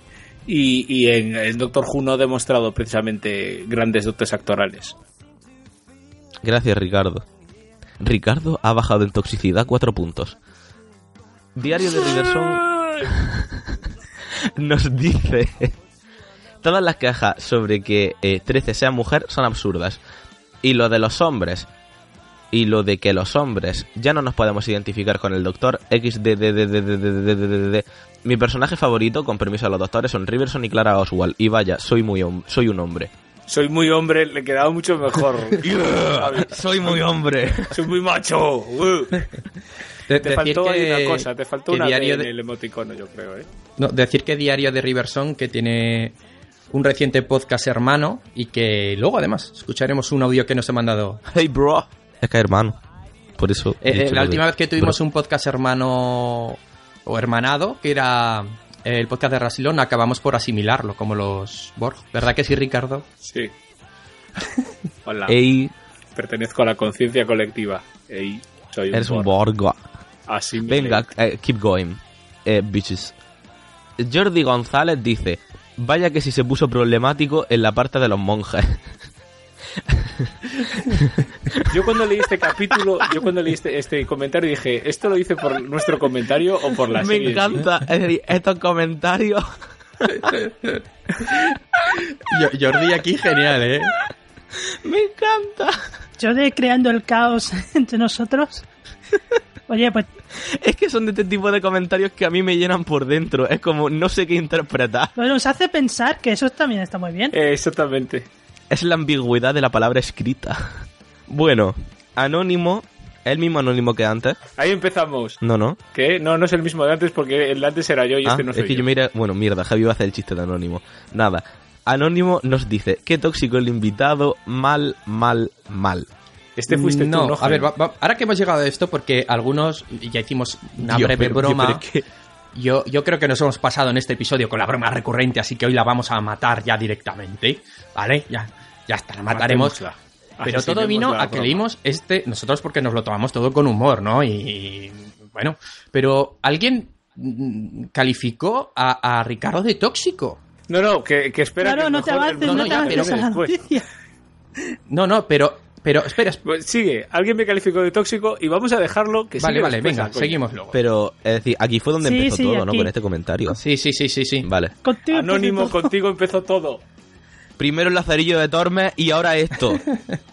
Pero no lo explica el por qué. No, no, no, no, no sé. Es que además, precisamente Ricardo puede ser muchas cosas, pero no sé, tóxico. Bueno, tengo ahí un Sí, punto. sí, a ver, tú- tú- tú- Que- sí, pero, que- pero punto el rollo sarcástico, no sé. A ver, Sí, que, que- que yo ya prometo ir frenando un poco a Ricardo. a ver, que yo ya empiezo a sentirme un poco envenenada con este podcast de hoy, contacto tóxico, por favor. bueno, sigue, sigue, sigue, Javi. Es que, bueno, Ah. vale. Diario de Riverson responde. Ah, comentar también que aparte de que han salido en pantalla Time Lady, también se ha visto un Taylor transformándose en mujer. De General en el especial del 50 aniversario, quiero recordar. Bueno, ya, eso error. contestación. ¿En cuál es? Fue en Hellbent. O sea, pero Sí, sí, sí, Sí, hay, bast- hay bastante referencia a ello. Gemiki88, Mm. hola Gemiki, dice... Hola, Gemiki. Dice, muy guay, Ricardo. Exclamación, exclamación, exclamación. Gracias, Gemiki. Mola el contrapunto de opinión que me parece muy interesante y enriquecedor. Para mí, gran fichaje. Contra más opiniones, más chulo y estimulante. De igual modo que con Jaime, Esther y Javi coincido a veces en cosas, a veces con cosas, y difiero en otras, en joder cómo estoy, la lengua, por Dios. Y difiero en otras, creo que esto precisamente es lo que hace especial el programa. Coincidir y diferir con unos y otros. Como dijo Javi, las opiniones son como los culos. Todos tenemos uno, y tan bueno y válido como el de los demás. Miau. También te digo que hay culos que apestan. Pero la mayoría, sí, todos tenemos uno y tan bueno y válido como el de los demás. Vale, y después dice de nuevo Gemiki88, dice, por cierto, a mí a Silder no me encajó. No he visto Juego de Tronos, pero en Doctor Who no me convenció. Me parece muy plena su actuación, sin chicha y sin matices. Mi opinión personal e intransferible. Sí, yo eso de ponerme a Aria, bueno, a Aria, a Macy Williams gritando con bebé en los brazos, después como una bitch en el callejón y como niña vikinga y, y que fuera Toiwa, a mí no me gusta. Pero bueno, supongo que opiniones. Que también te digo que la gente es muy fanboy de Juego de Tronos. Que es como, parece que todo lo que aparece en Juego de Tronos es la hostia. Y es como, señores, un poco de criterio en la vida, no sé. Baruch Nahon dice, me encanta Ricardo en su, en, en su hábitat este es. habitual. No me gustó nada y aclara entre paréntesis, nada en esta colaboración. Me pareció prepotente e inaguantable. Supongo que no siempre será igual. Igual ese día tenía esa actitud. Un día te levanta in- prepotente e inaguantable. A veces algunos de los podcasters habituales e inaguantable. está más agresivo y malhumorado. Es normal. No sois androides. Tenéis estados de ánimo. Nada por lo que disculparse. Yo quisiera ser la androide de Dark Matter. Pero Ojalá ser un androide y no tener emociones, joder. yo, yo ahora fuera de bromas. eh, i- Igual que hoy sí que veo a, a Ricardo un poco troll, ahí int- intentando hacer coñas con más o menos gracia. No sé, es que en ese episodio Con muchísima Pero yo, gracia. yo te vi, Ricardo, en ese episodio precisamente mm, moderado, dando... Para lo que tenía que decir, para decir, este capítulo es una puta mierda, estuve muy Ricardo, moderado. que nos escuchan me- niños, tío. Me guardé. El- Pide el- perdón. Por eso, como Pide nos escuchan perdón. niños, perdón, niños. Pégate en No la boca. Pégate en la... Hasta así. Ya. Vale. A ver, el, el tema ese que yo, yo te vi bastante moderado, sí que con, con mucha intensidad, que además lo, lo digo en el comentario siguiente en Evox, no lo lea Javi porque ya lo digo, es que tenías mucho, mucho acumulado que, que contar y, y claro, uh, nosotros llevábamos mm, desfogándonos y soltándolo como un goteo y tú lo soltaste todo de golpe. Pero vamos, que alguien eh, no mm, diga que algo es bueno o que alguien eh, comente lo contrario no quiere decir que sí, siempre que se justifique, ya lo hemos dicho, quiere decir que no. Acordaos ese 4% y ese 2% de las votaciones malas en el podcast. No sé, no, no, no. No sé. A ver, yo, que no nos enfadamos ni nada, pero no lo vi. Y- y- Ah, no, no, no, yo no me enfado, yo no me enfado, Sí, yo me lo sí. tomo a coña como me tomo en general todo lo que me pasa en internet. A mí lo que más me encanta de este comentario y que lo comenté después es que lo de que mi a- eh, me encanta Ricardo en su hábitat natural. Eso me imaginaba mismo como en la jungla. Supongo que con mi hábitat natural se refiere a funcionarios del tiempo, donde el- eh, donde llevo la el papel de moderador y por eso tengo que Pues- estar pues a lo más serio, pero vamos. Los oyentes lo que quieren es que estés ahí un poco más serio, no sé. A, a lo mejor Jaime tendría que aprender de Bueno, Ricardo pues intentaré. haciendo de moderador. Anda. Entonces me, me paso a nivel Oh. moderador y, y- y te dejo a ti. Oye, que, podemos, que podemos hacer una encuesta que, que diga ¿cuál os mola más? ¿El Ricardo bueno o Ricardo malo? Y, y- y- y- y te grabamos cantando Soy el Richie bueno, soy el Richie malo. A ver, yo puedo hacer, bueno, se pueden hacer algún montaje en Photoshop e ilustrarlo con una fotografía de él con cuernecitos de demonio y otra con alas de angelito. Y ponemos RT si quieres demonio, Fab si quieres. Que son las, las encuestas más chungas de A mí no me gusta Twitter, porque pero- lo- lo- luego vete a saber dónde llegan con los retweets y de repente llegarán ¿y quién será este señor de barba? bueno, bueno. Pero que eso, que... Que es cura además y está Sí, jugando sí, sí, con estas vale. mierdas. Bueno, eh, Tío, que la gente puede tener opiniones y no sé como la vuestra y no eso los convierte en tontos. Toto no sé, pero tóxicos. Pues tampoco, es decir, las personas tóxicas no son gente que tiene opiniones distintas a las tuyas. Sino entonces para mí, yo qué sé. Pero ¿por qué? ¿Por qué? Pero no sé, a lo mejor... Bueno, va- por, por final, vamos a finalizar el tema, pero yo lo único que me gustaría saber es a, a qué se refieren exactamente con tóxico. Porque yo entiendo que una persona tóxica, alguien Y con, prepotente, con prepotente y No, inaguantable. yo creo que- A mí lo que yo me interesa creo- es lo prepotente e inaguantable que Yo lo creo una que con persona que firma el comentario. quieren decir que a lo mejor eh, sus opiniones que se espazan por todo el... el- que, eh, que, que sus opiniones eh, modifiquen las nuestras. Que, Que hablo que- todo el que- rato. que se nos peguen las opiniones de os Ricardo. convenzo. Quizá. quizá A ver, eso. es que lo que pasa es que si, si a ti alguien te dice algo eh, de un capítulo o de lo que sea, y a lo mejor tú no te has dado cuenta de ese algo, puede modificar tu opinión, pero es que vaya, mm, no sé, es que yo tampoco veo problema. Es como, para mí la gente tóxica no es una persona ni siquiera que, que, que te haga cambiar de opinión, porque las opiniones pueden cambiar, gracias a Dios que cambian. Los culos ahí No ya sí sé. que no se cambian. Pues sí, puede engordar, puede adelgazar, puede ir al Pero, gimnasio. pero, pero no entre personas, Javi. Podemos dejar, de- No, podemos pero- dejar de hablar de culos. Bueno, yo creo que yo creo que podemos seguir cre- que- creo que podemos seguir leyendo Sí, los sí, comentarios sí, sí. porque todos giran en torno a esto menos el de Esther Luego- y ya luego ya si queréis Vale, vale. no, zanjamos un- el tema. un- Vale. Una última cosa. Ricardo, cuando ya esté colgado este episodio, ya han pasado unos días y la gente eh, le haya dado tiempo a escucharlo, pondremos una encuesta en Twitter a ver qué te parece, que será eh, que, que prefieren el Ricardo Gamberro o el Ricardo Moderado. Y a ver que, que, que, que hable el pueblo. Yo- pero perdón, eh, tienen no sé si tienen en, en, en- en charlas Jubian ejemplos de Ricardo Moderado, porque lo de hoy tampoco es Ricardo Pues que Moderado. escuchen funcionarios de Pero tiempo. mira, Ja- eh, Ja- Javi va a ser humanista por un momento, pero es que Ricardo tiene que ser Ricardo, ya está. No hay un Ricardo bueno y un Ricardo malo. ¿Cómo se nota que no lo conocéis bien? Bueno, Javi, sigue. Quizá da- doy gracias No, por no, no. conocerlo bien. Ti- Tiene razón Javi. Gracias, Doy gracias- Javi. I, I love you. Uh, tú. doy gracias por no conocerlo bien, porque es que yo con la gente tóxica no me llevo muy bien. Sigue por correr que sí que habla sí que es tóxico, Holly. Jaimizu dice: Ah, Ah, Baruch, lo que le pasa a Ricardo es que tenía mucho que comentar y al soltarlo todo de golpe se dejó llevar.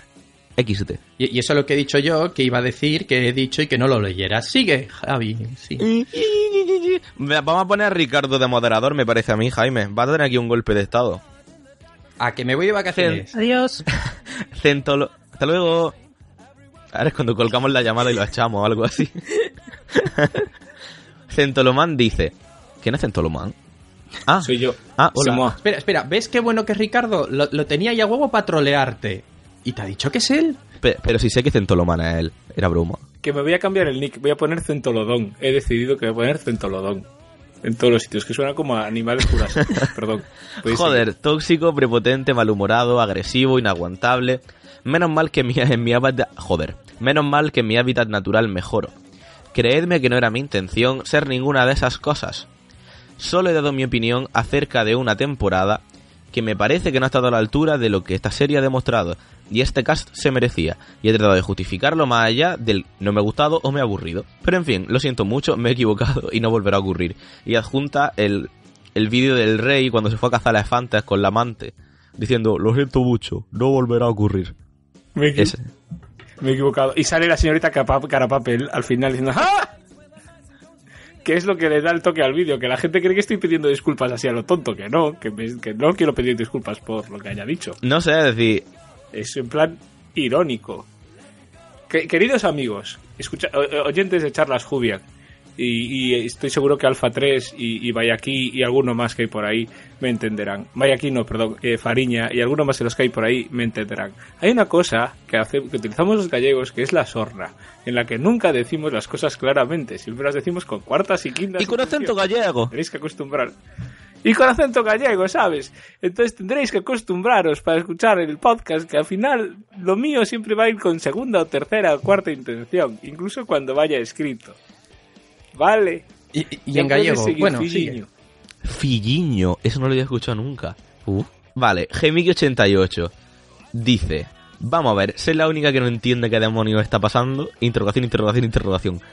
Ricardo, déjate de disculpa, no de disculpa. Jaime tampoco. Ricardo, déjate de disculpas ni hostia, que no tienes que disculparte por nada. A mí me pareció muy enriquecedora tu presencia y tus opiniones. Algunas las compartía y otras no tanto, porque no, pero no por eso voy a tirarte piedras, solo faltaría. Todos tenemos opiniones y no coincidimos en todo. Coño, si no sería muy aburrido. Mola la pasión que le pones y eres muy divertido. Chin, gira y pan. Qué bueno es el tenis. Eso, eso no lo pillo, pero bueno. Me moría. No, son cosas que son cosas que iba diciendo yo por detrás el otro día Ah. en los capítulos. Ah, vale, vale. Dice, así que por mí espero que haya Ricardo por mucho charla Julian, joder. Y para todo, obviamente, eh, podemos estar de acuerdo con opiniones y gustarnos más o menos un colaborador, un colaborador. Pero creo que se puede mostrar la opinión al respecto, sin entrar en descalificaciones personales, eh, que creo que están fuera de lugar. Desde el respeto se puede opinar la mar de bien. Ala, ya me he defogado. Eso es verdad. Es decir, tú puedes decir que alguien no está de acuerdo con su opinión, pero no tienes que faltarle. Es decir, no sé. Sí, ya, ya sabéis la típica frase, la de estamos de acuerdo que no estamos de acuerdo.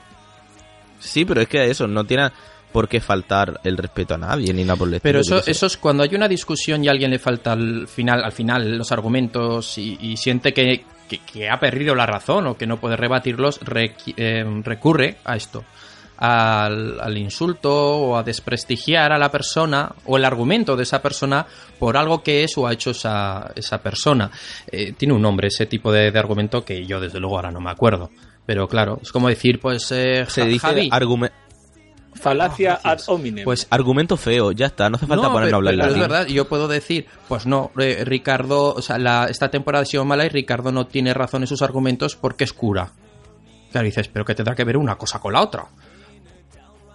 Tú, que te rompo la cara. Me cago en la ¿Cómo era? Te, te- te mo- eh, ¿Cómo era? Te, te- Anticlerical ¿Cómo era? Te meto dos hostias. Eh, ¿Cómo era? ¿Qué dijo? Lo dijo por el grupo de WhatsApp que yo me me. Dijo algo así como te meto dos hostias eh, ciudadana o algo por el estilo y me hizo mucha gracia.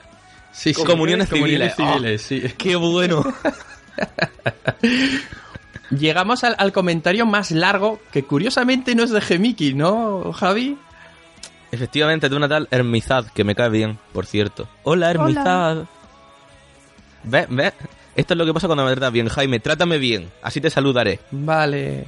Hermizad dice: Bueno, bueno, por fin hay polémica en los comentarios. Hemos necesitado que viniera Ricardo para poder disponer de una opinión contraria a la décima temporada.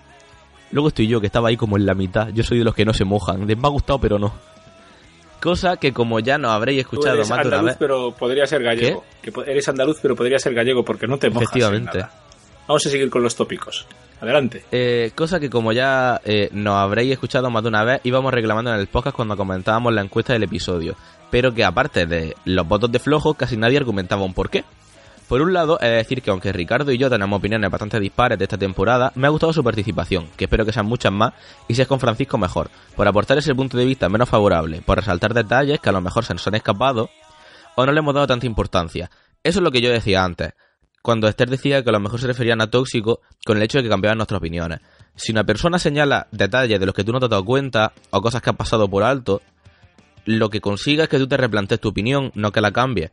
Por ejemplo, con lo de las chicas charco que yo decía que me parecía un poco cogió con pinzas, no sé qué, y él lo argumentó bien porque a mí no me salían las palabras, eh, es eso. Es decir, simplemente, pues, no sé, enriquecedor, ya está. No hace falta buscarle tantos pies al gato o como se diga.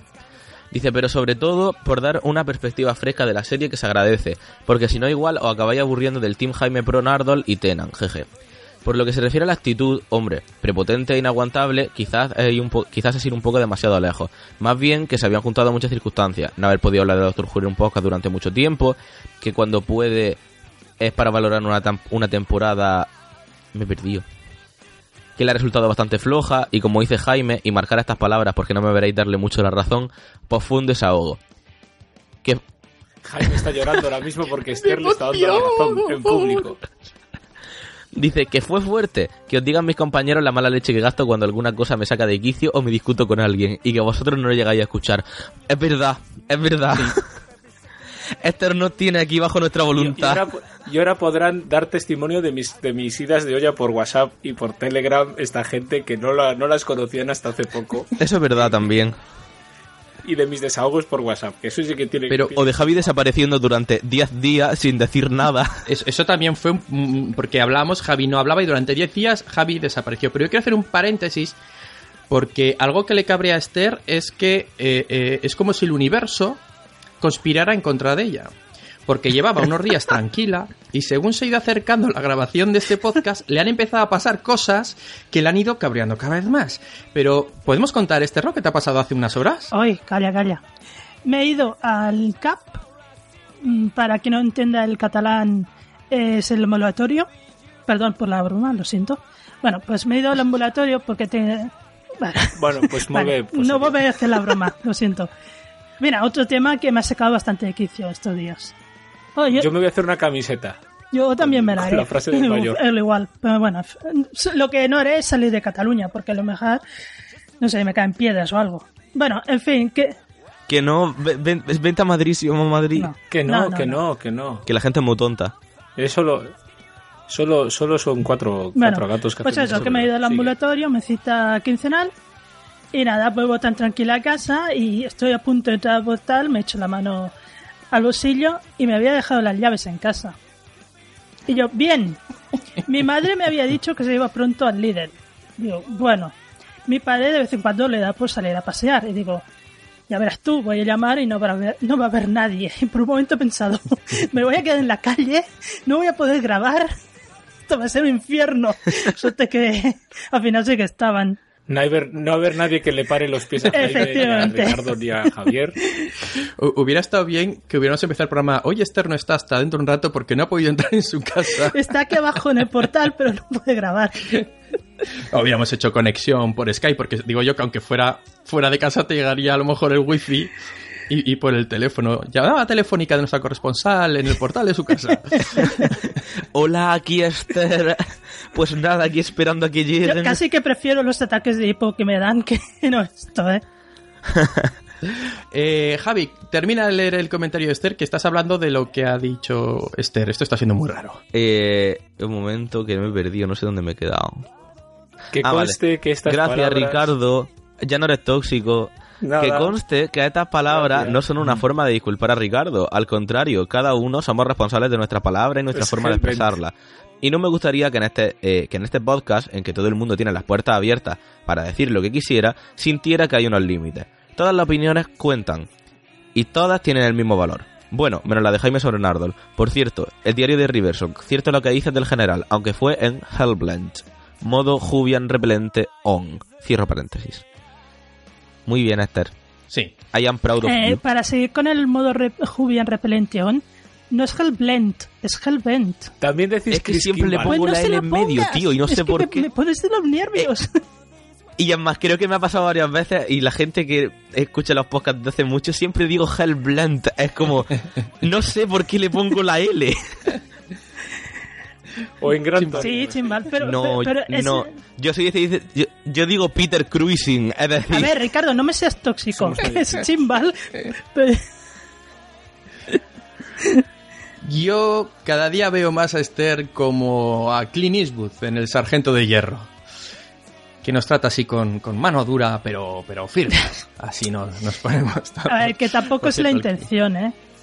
Y, y, y, y es lo que he dicho, no, no estoy disculpando a Ricardo ni a su actitud, porque aquí todos vamos con nuestra actitud y nuestras palabras y todos somos responsables de lo que hacemos. Y alguna vez me han llamado a mí la atención porque el podcast eh, parece un poco bastante agresiva.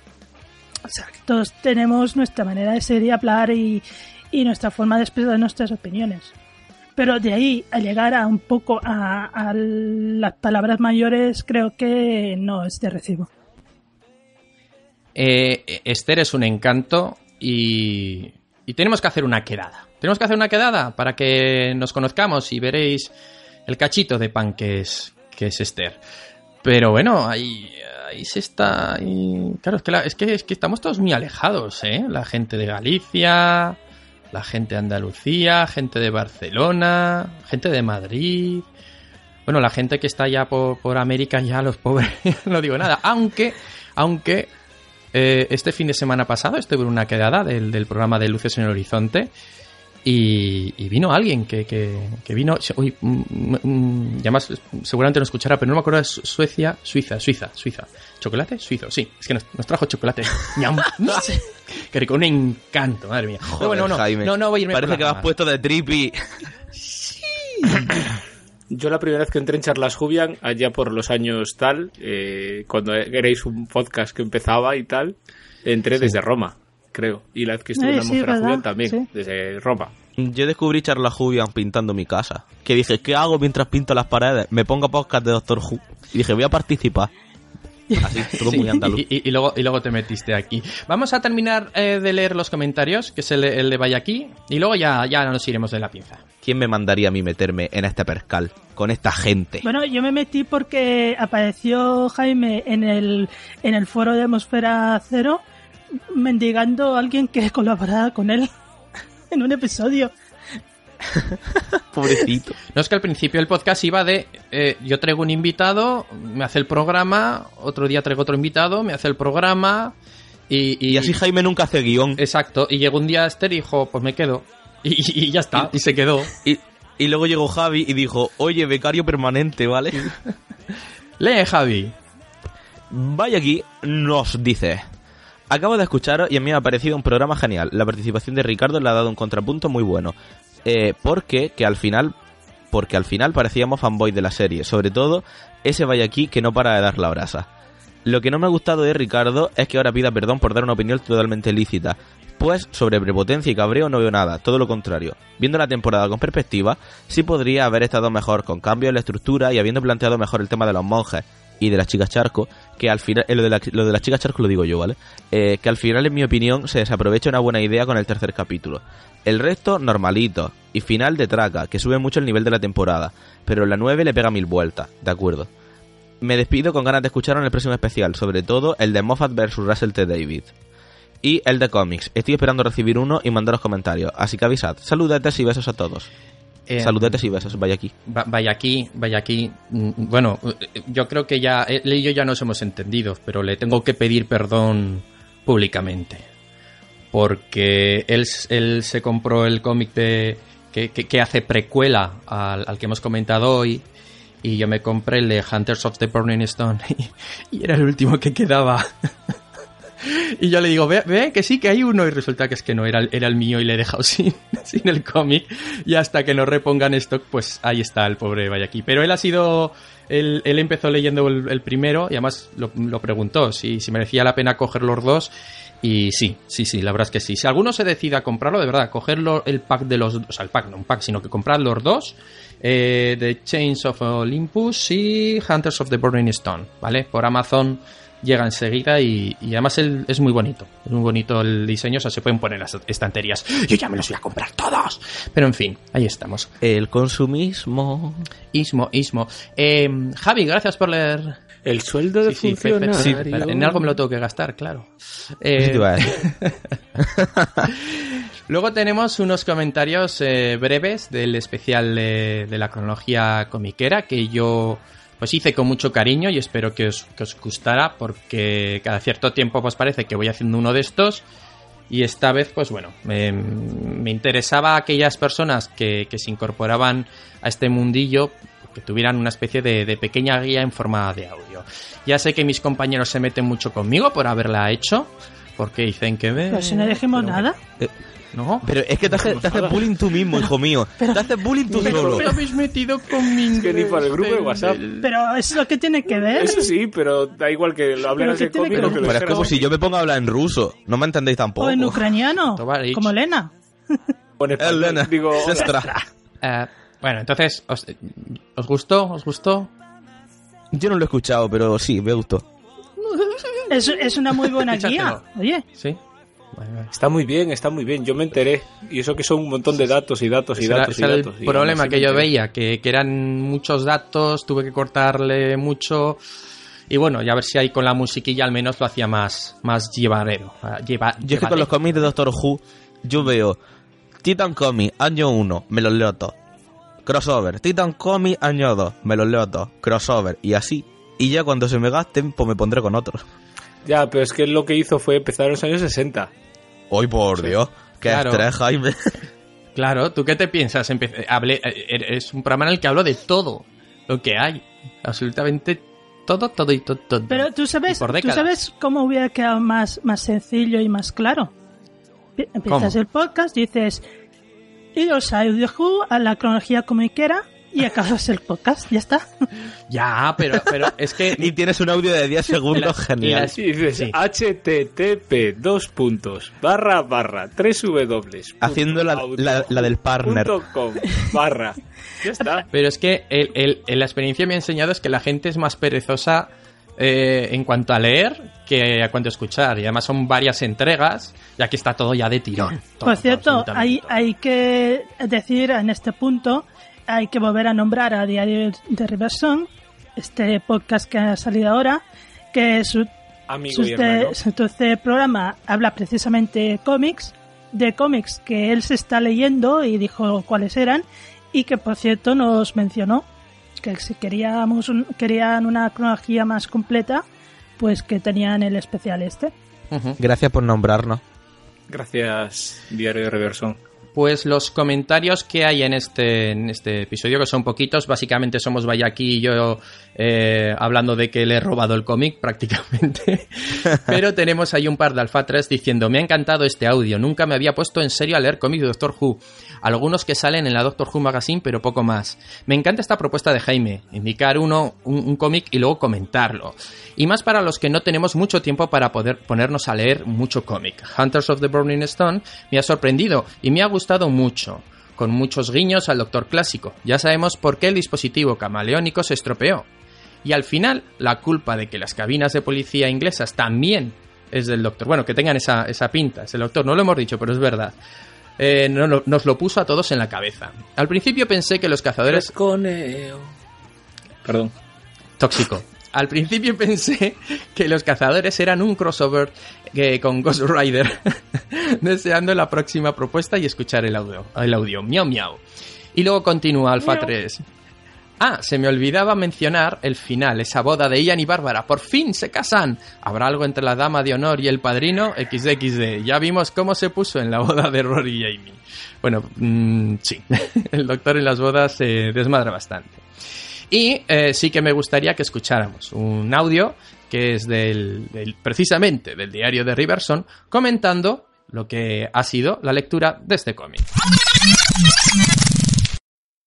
Buenas, soy DK de Diario de Riversong y como en 90 segundos no puedo profundizar todo lo que quiero en el cómic, voy a destacar un par de cosillas bastante interesantes que no sé si los creadores sacaron de este cómic, pero son demasiado parecidas. Lo primero es, eh, salió hace poco un juego en Steam de un desarrollador indie español que se llama Ghost 1.0 y el protagonista tiene la habilidad de, volverse en el modo fantasma, en el modo este espectro tal cual pasa en el cómic. Y no sé, me parece bastante curioso. También lo de Ian y Bárbara, que, que están como dentro de una simulación. Hay un capítulo de Ricky Morty que pasa más o menos esto, pero se profundiza más en el tema. Y el capítulo se llama La simulación alienígena. Y bastante recomendado, por cierto. Lo único que me apena un poco del cómic es que aún no me no he visto lo suficiente de, de la etapa clásica, o sea, he visto muy pocos episodios del principio y creo que si hubiera visto más de la etapa clásica me hubiera gustado aún más el cómic. Aún así, es un cómic que, que está bastante bien y que recomiendo mucho para alguien que no, no sepa si le van a gustar los cómics de Doctor Who o que no esté acostumbrado a leer, recomendarle este cómic y yo creo que es bastante bueno como introducción. Por eso lo elegiste, ¿no, Jaime? Eh, sí, la verdad es que es muy sencillito de, de- de leer y, y que se puede leer independientemente de, de cualquier otra cosa. Aunque ya sabemos que hay esa precuela, pero ya habéis visto que realmente tampoco era, era muy necesaria.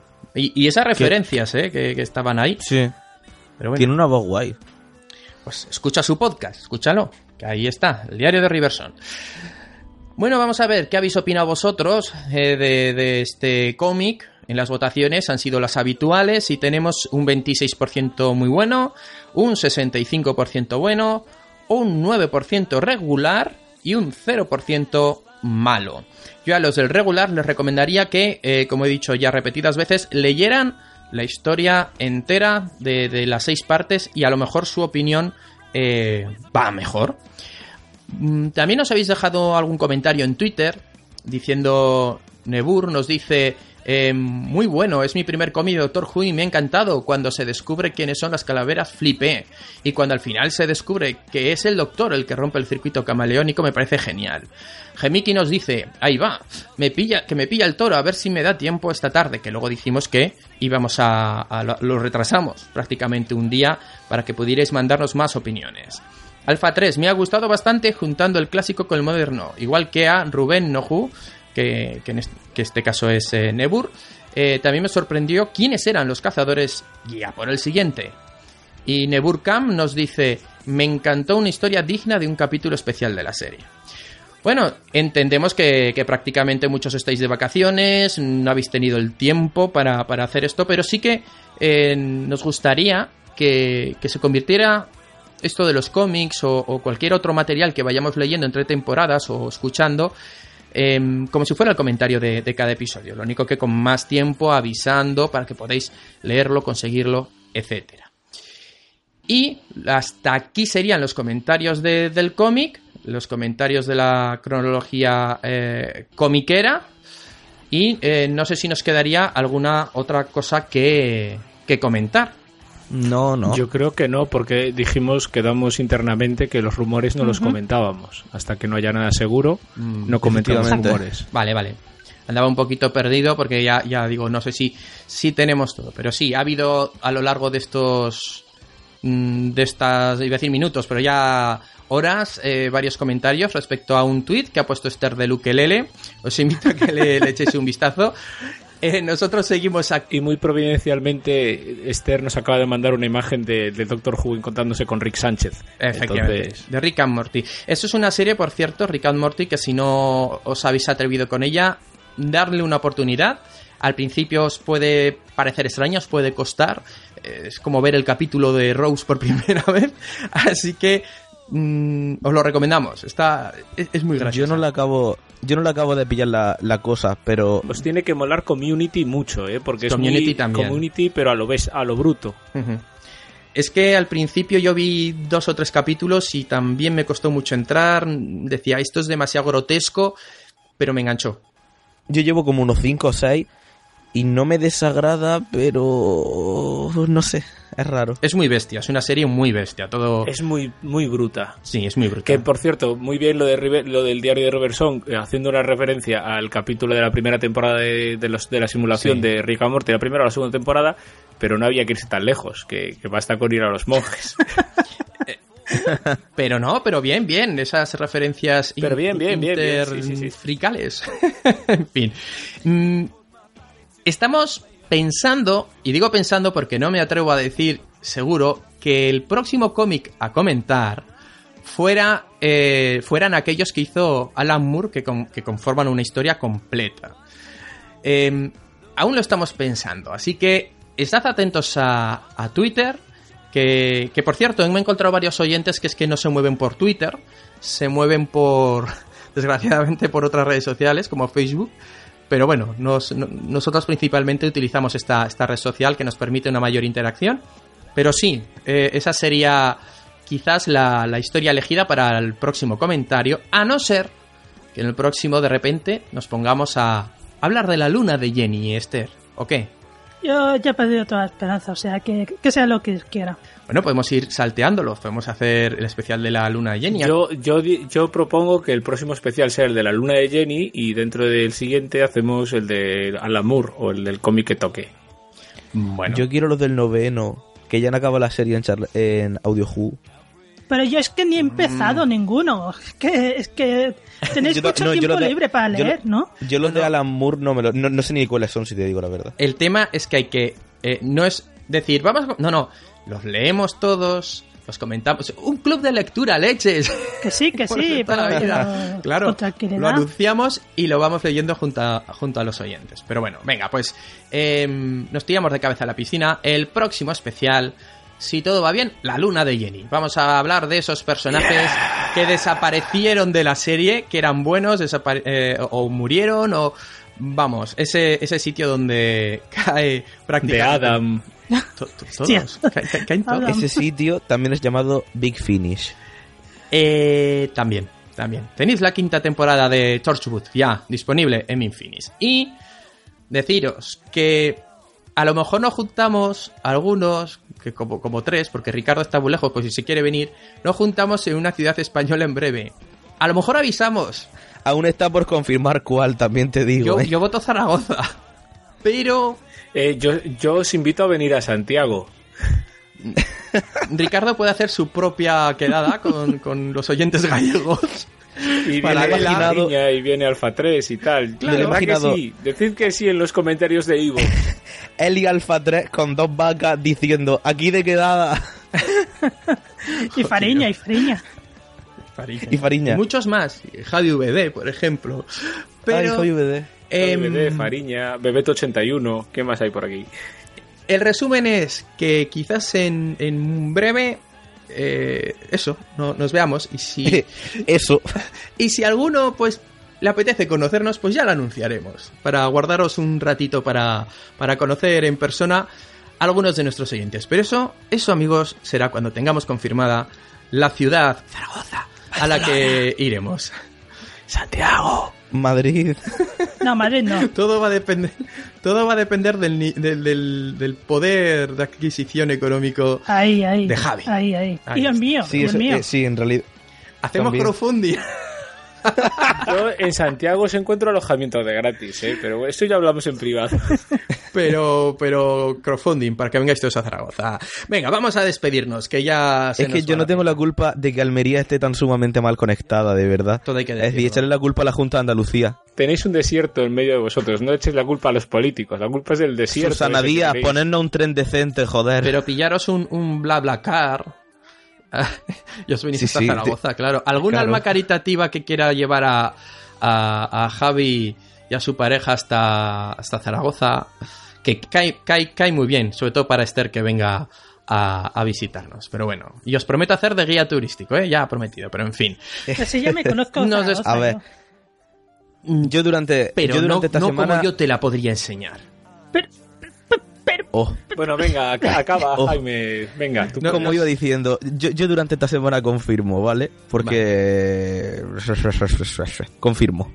De todas formas, yo espero que algunos oyentes que en diciembre estén por Zaragoza o sean de Zaragoza, se pasen, lo empiezo a avisar con mucho tiempo de antelación, por el Salón del Cómic, que ahí estaré, si, si todo va bien, y además en un stand, podremos conocernos y charlar. Y va a estar solo y tenéis que hacerle compañía. No estaré solo, realmente yo voy a hacer compañía a un señor que se llama el hombre picaraza, pero bueno. Eh, Bueno, entonces, hombre, claro que voy a ir para ver al hombre pecadaza. No, ti. Claro que sí. Estamos al lado, además de, de- muchos Jubian. Tenemos, eh, tendremos, si todo, además, si es como el año pasado, justo al lado el stand de Mala Vida, donde tendréis a Xcar, que es eh, ese dibujante al cual le debéis comprar muchos cómics, porque es el diseñador de los doctores, de nuestras camisetas, de los, la cabecera del podcast, etcétera. Y además también un Jubian, que siempre va con su bufanda del cuarto doctor. En fin, ahora sí que sí, nos vamos a despedir. Esther, me alegra verte menos enfadada y que los hados del destino te permitan venir a la próxima grabación mm, feliz y contenta y, y en tu casa y no en el portal. Bueno, pues muchas gracias. Y adeu. Adeu, adeu. Adeu. Eh, Ricardo, yo creo que has estado muy bien, has estado muy bien, has estado tranquilo, Sí. un poquito troll, un poquito troll, pero, pero en fin. A ver qué No- dice. No sé yo, eh, yo me- me- no lo sé. A ver qué nos dice Baruch. ¿Tú crees que la gente se ha llevado buena, buena impresión de ti esta vez? No lo sé.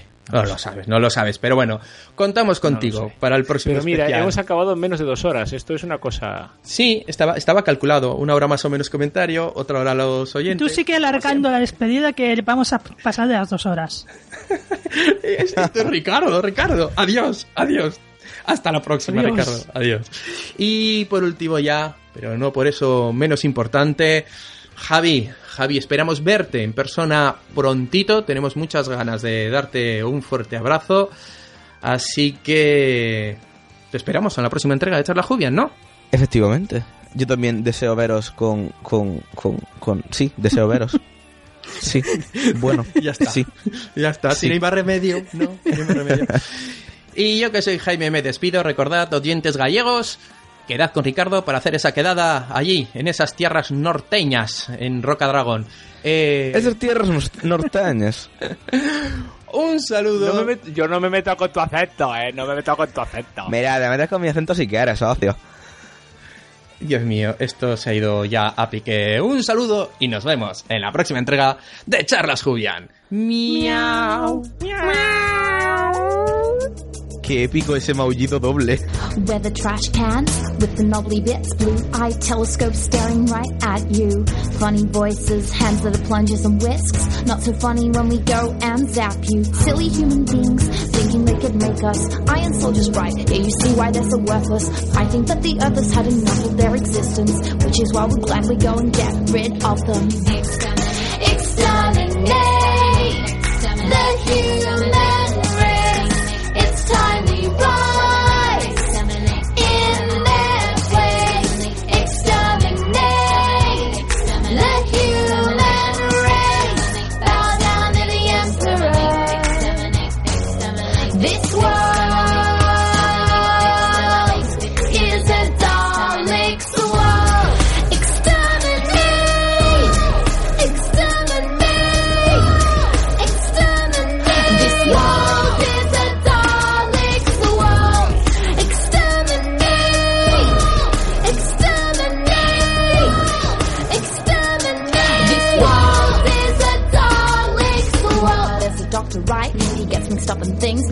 This time, all we have, which by the way, we're gonna win. He might have foiled us once, he might have foiled us twice, but he's just delaying our glorious, inevitable rise. Our plans are simply getting more ingenious. Soon enough, he'll be wiped right off the planet. Without the doctor, the humans are hopeless.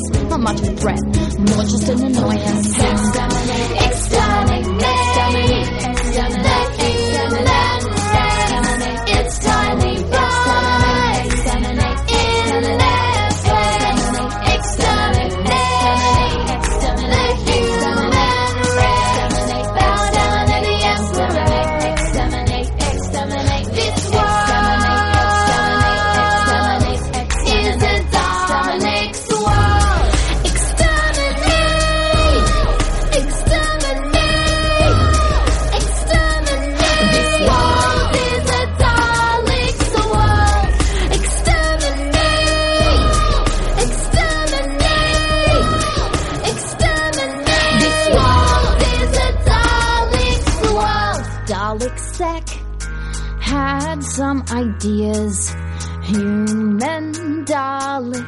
hybrid traders. He thought that we should change the race, but he was wrong.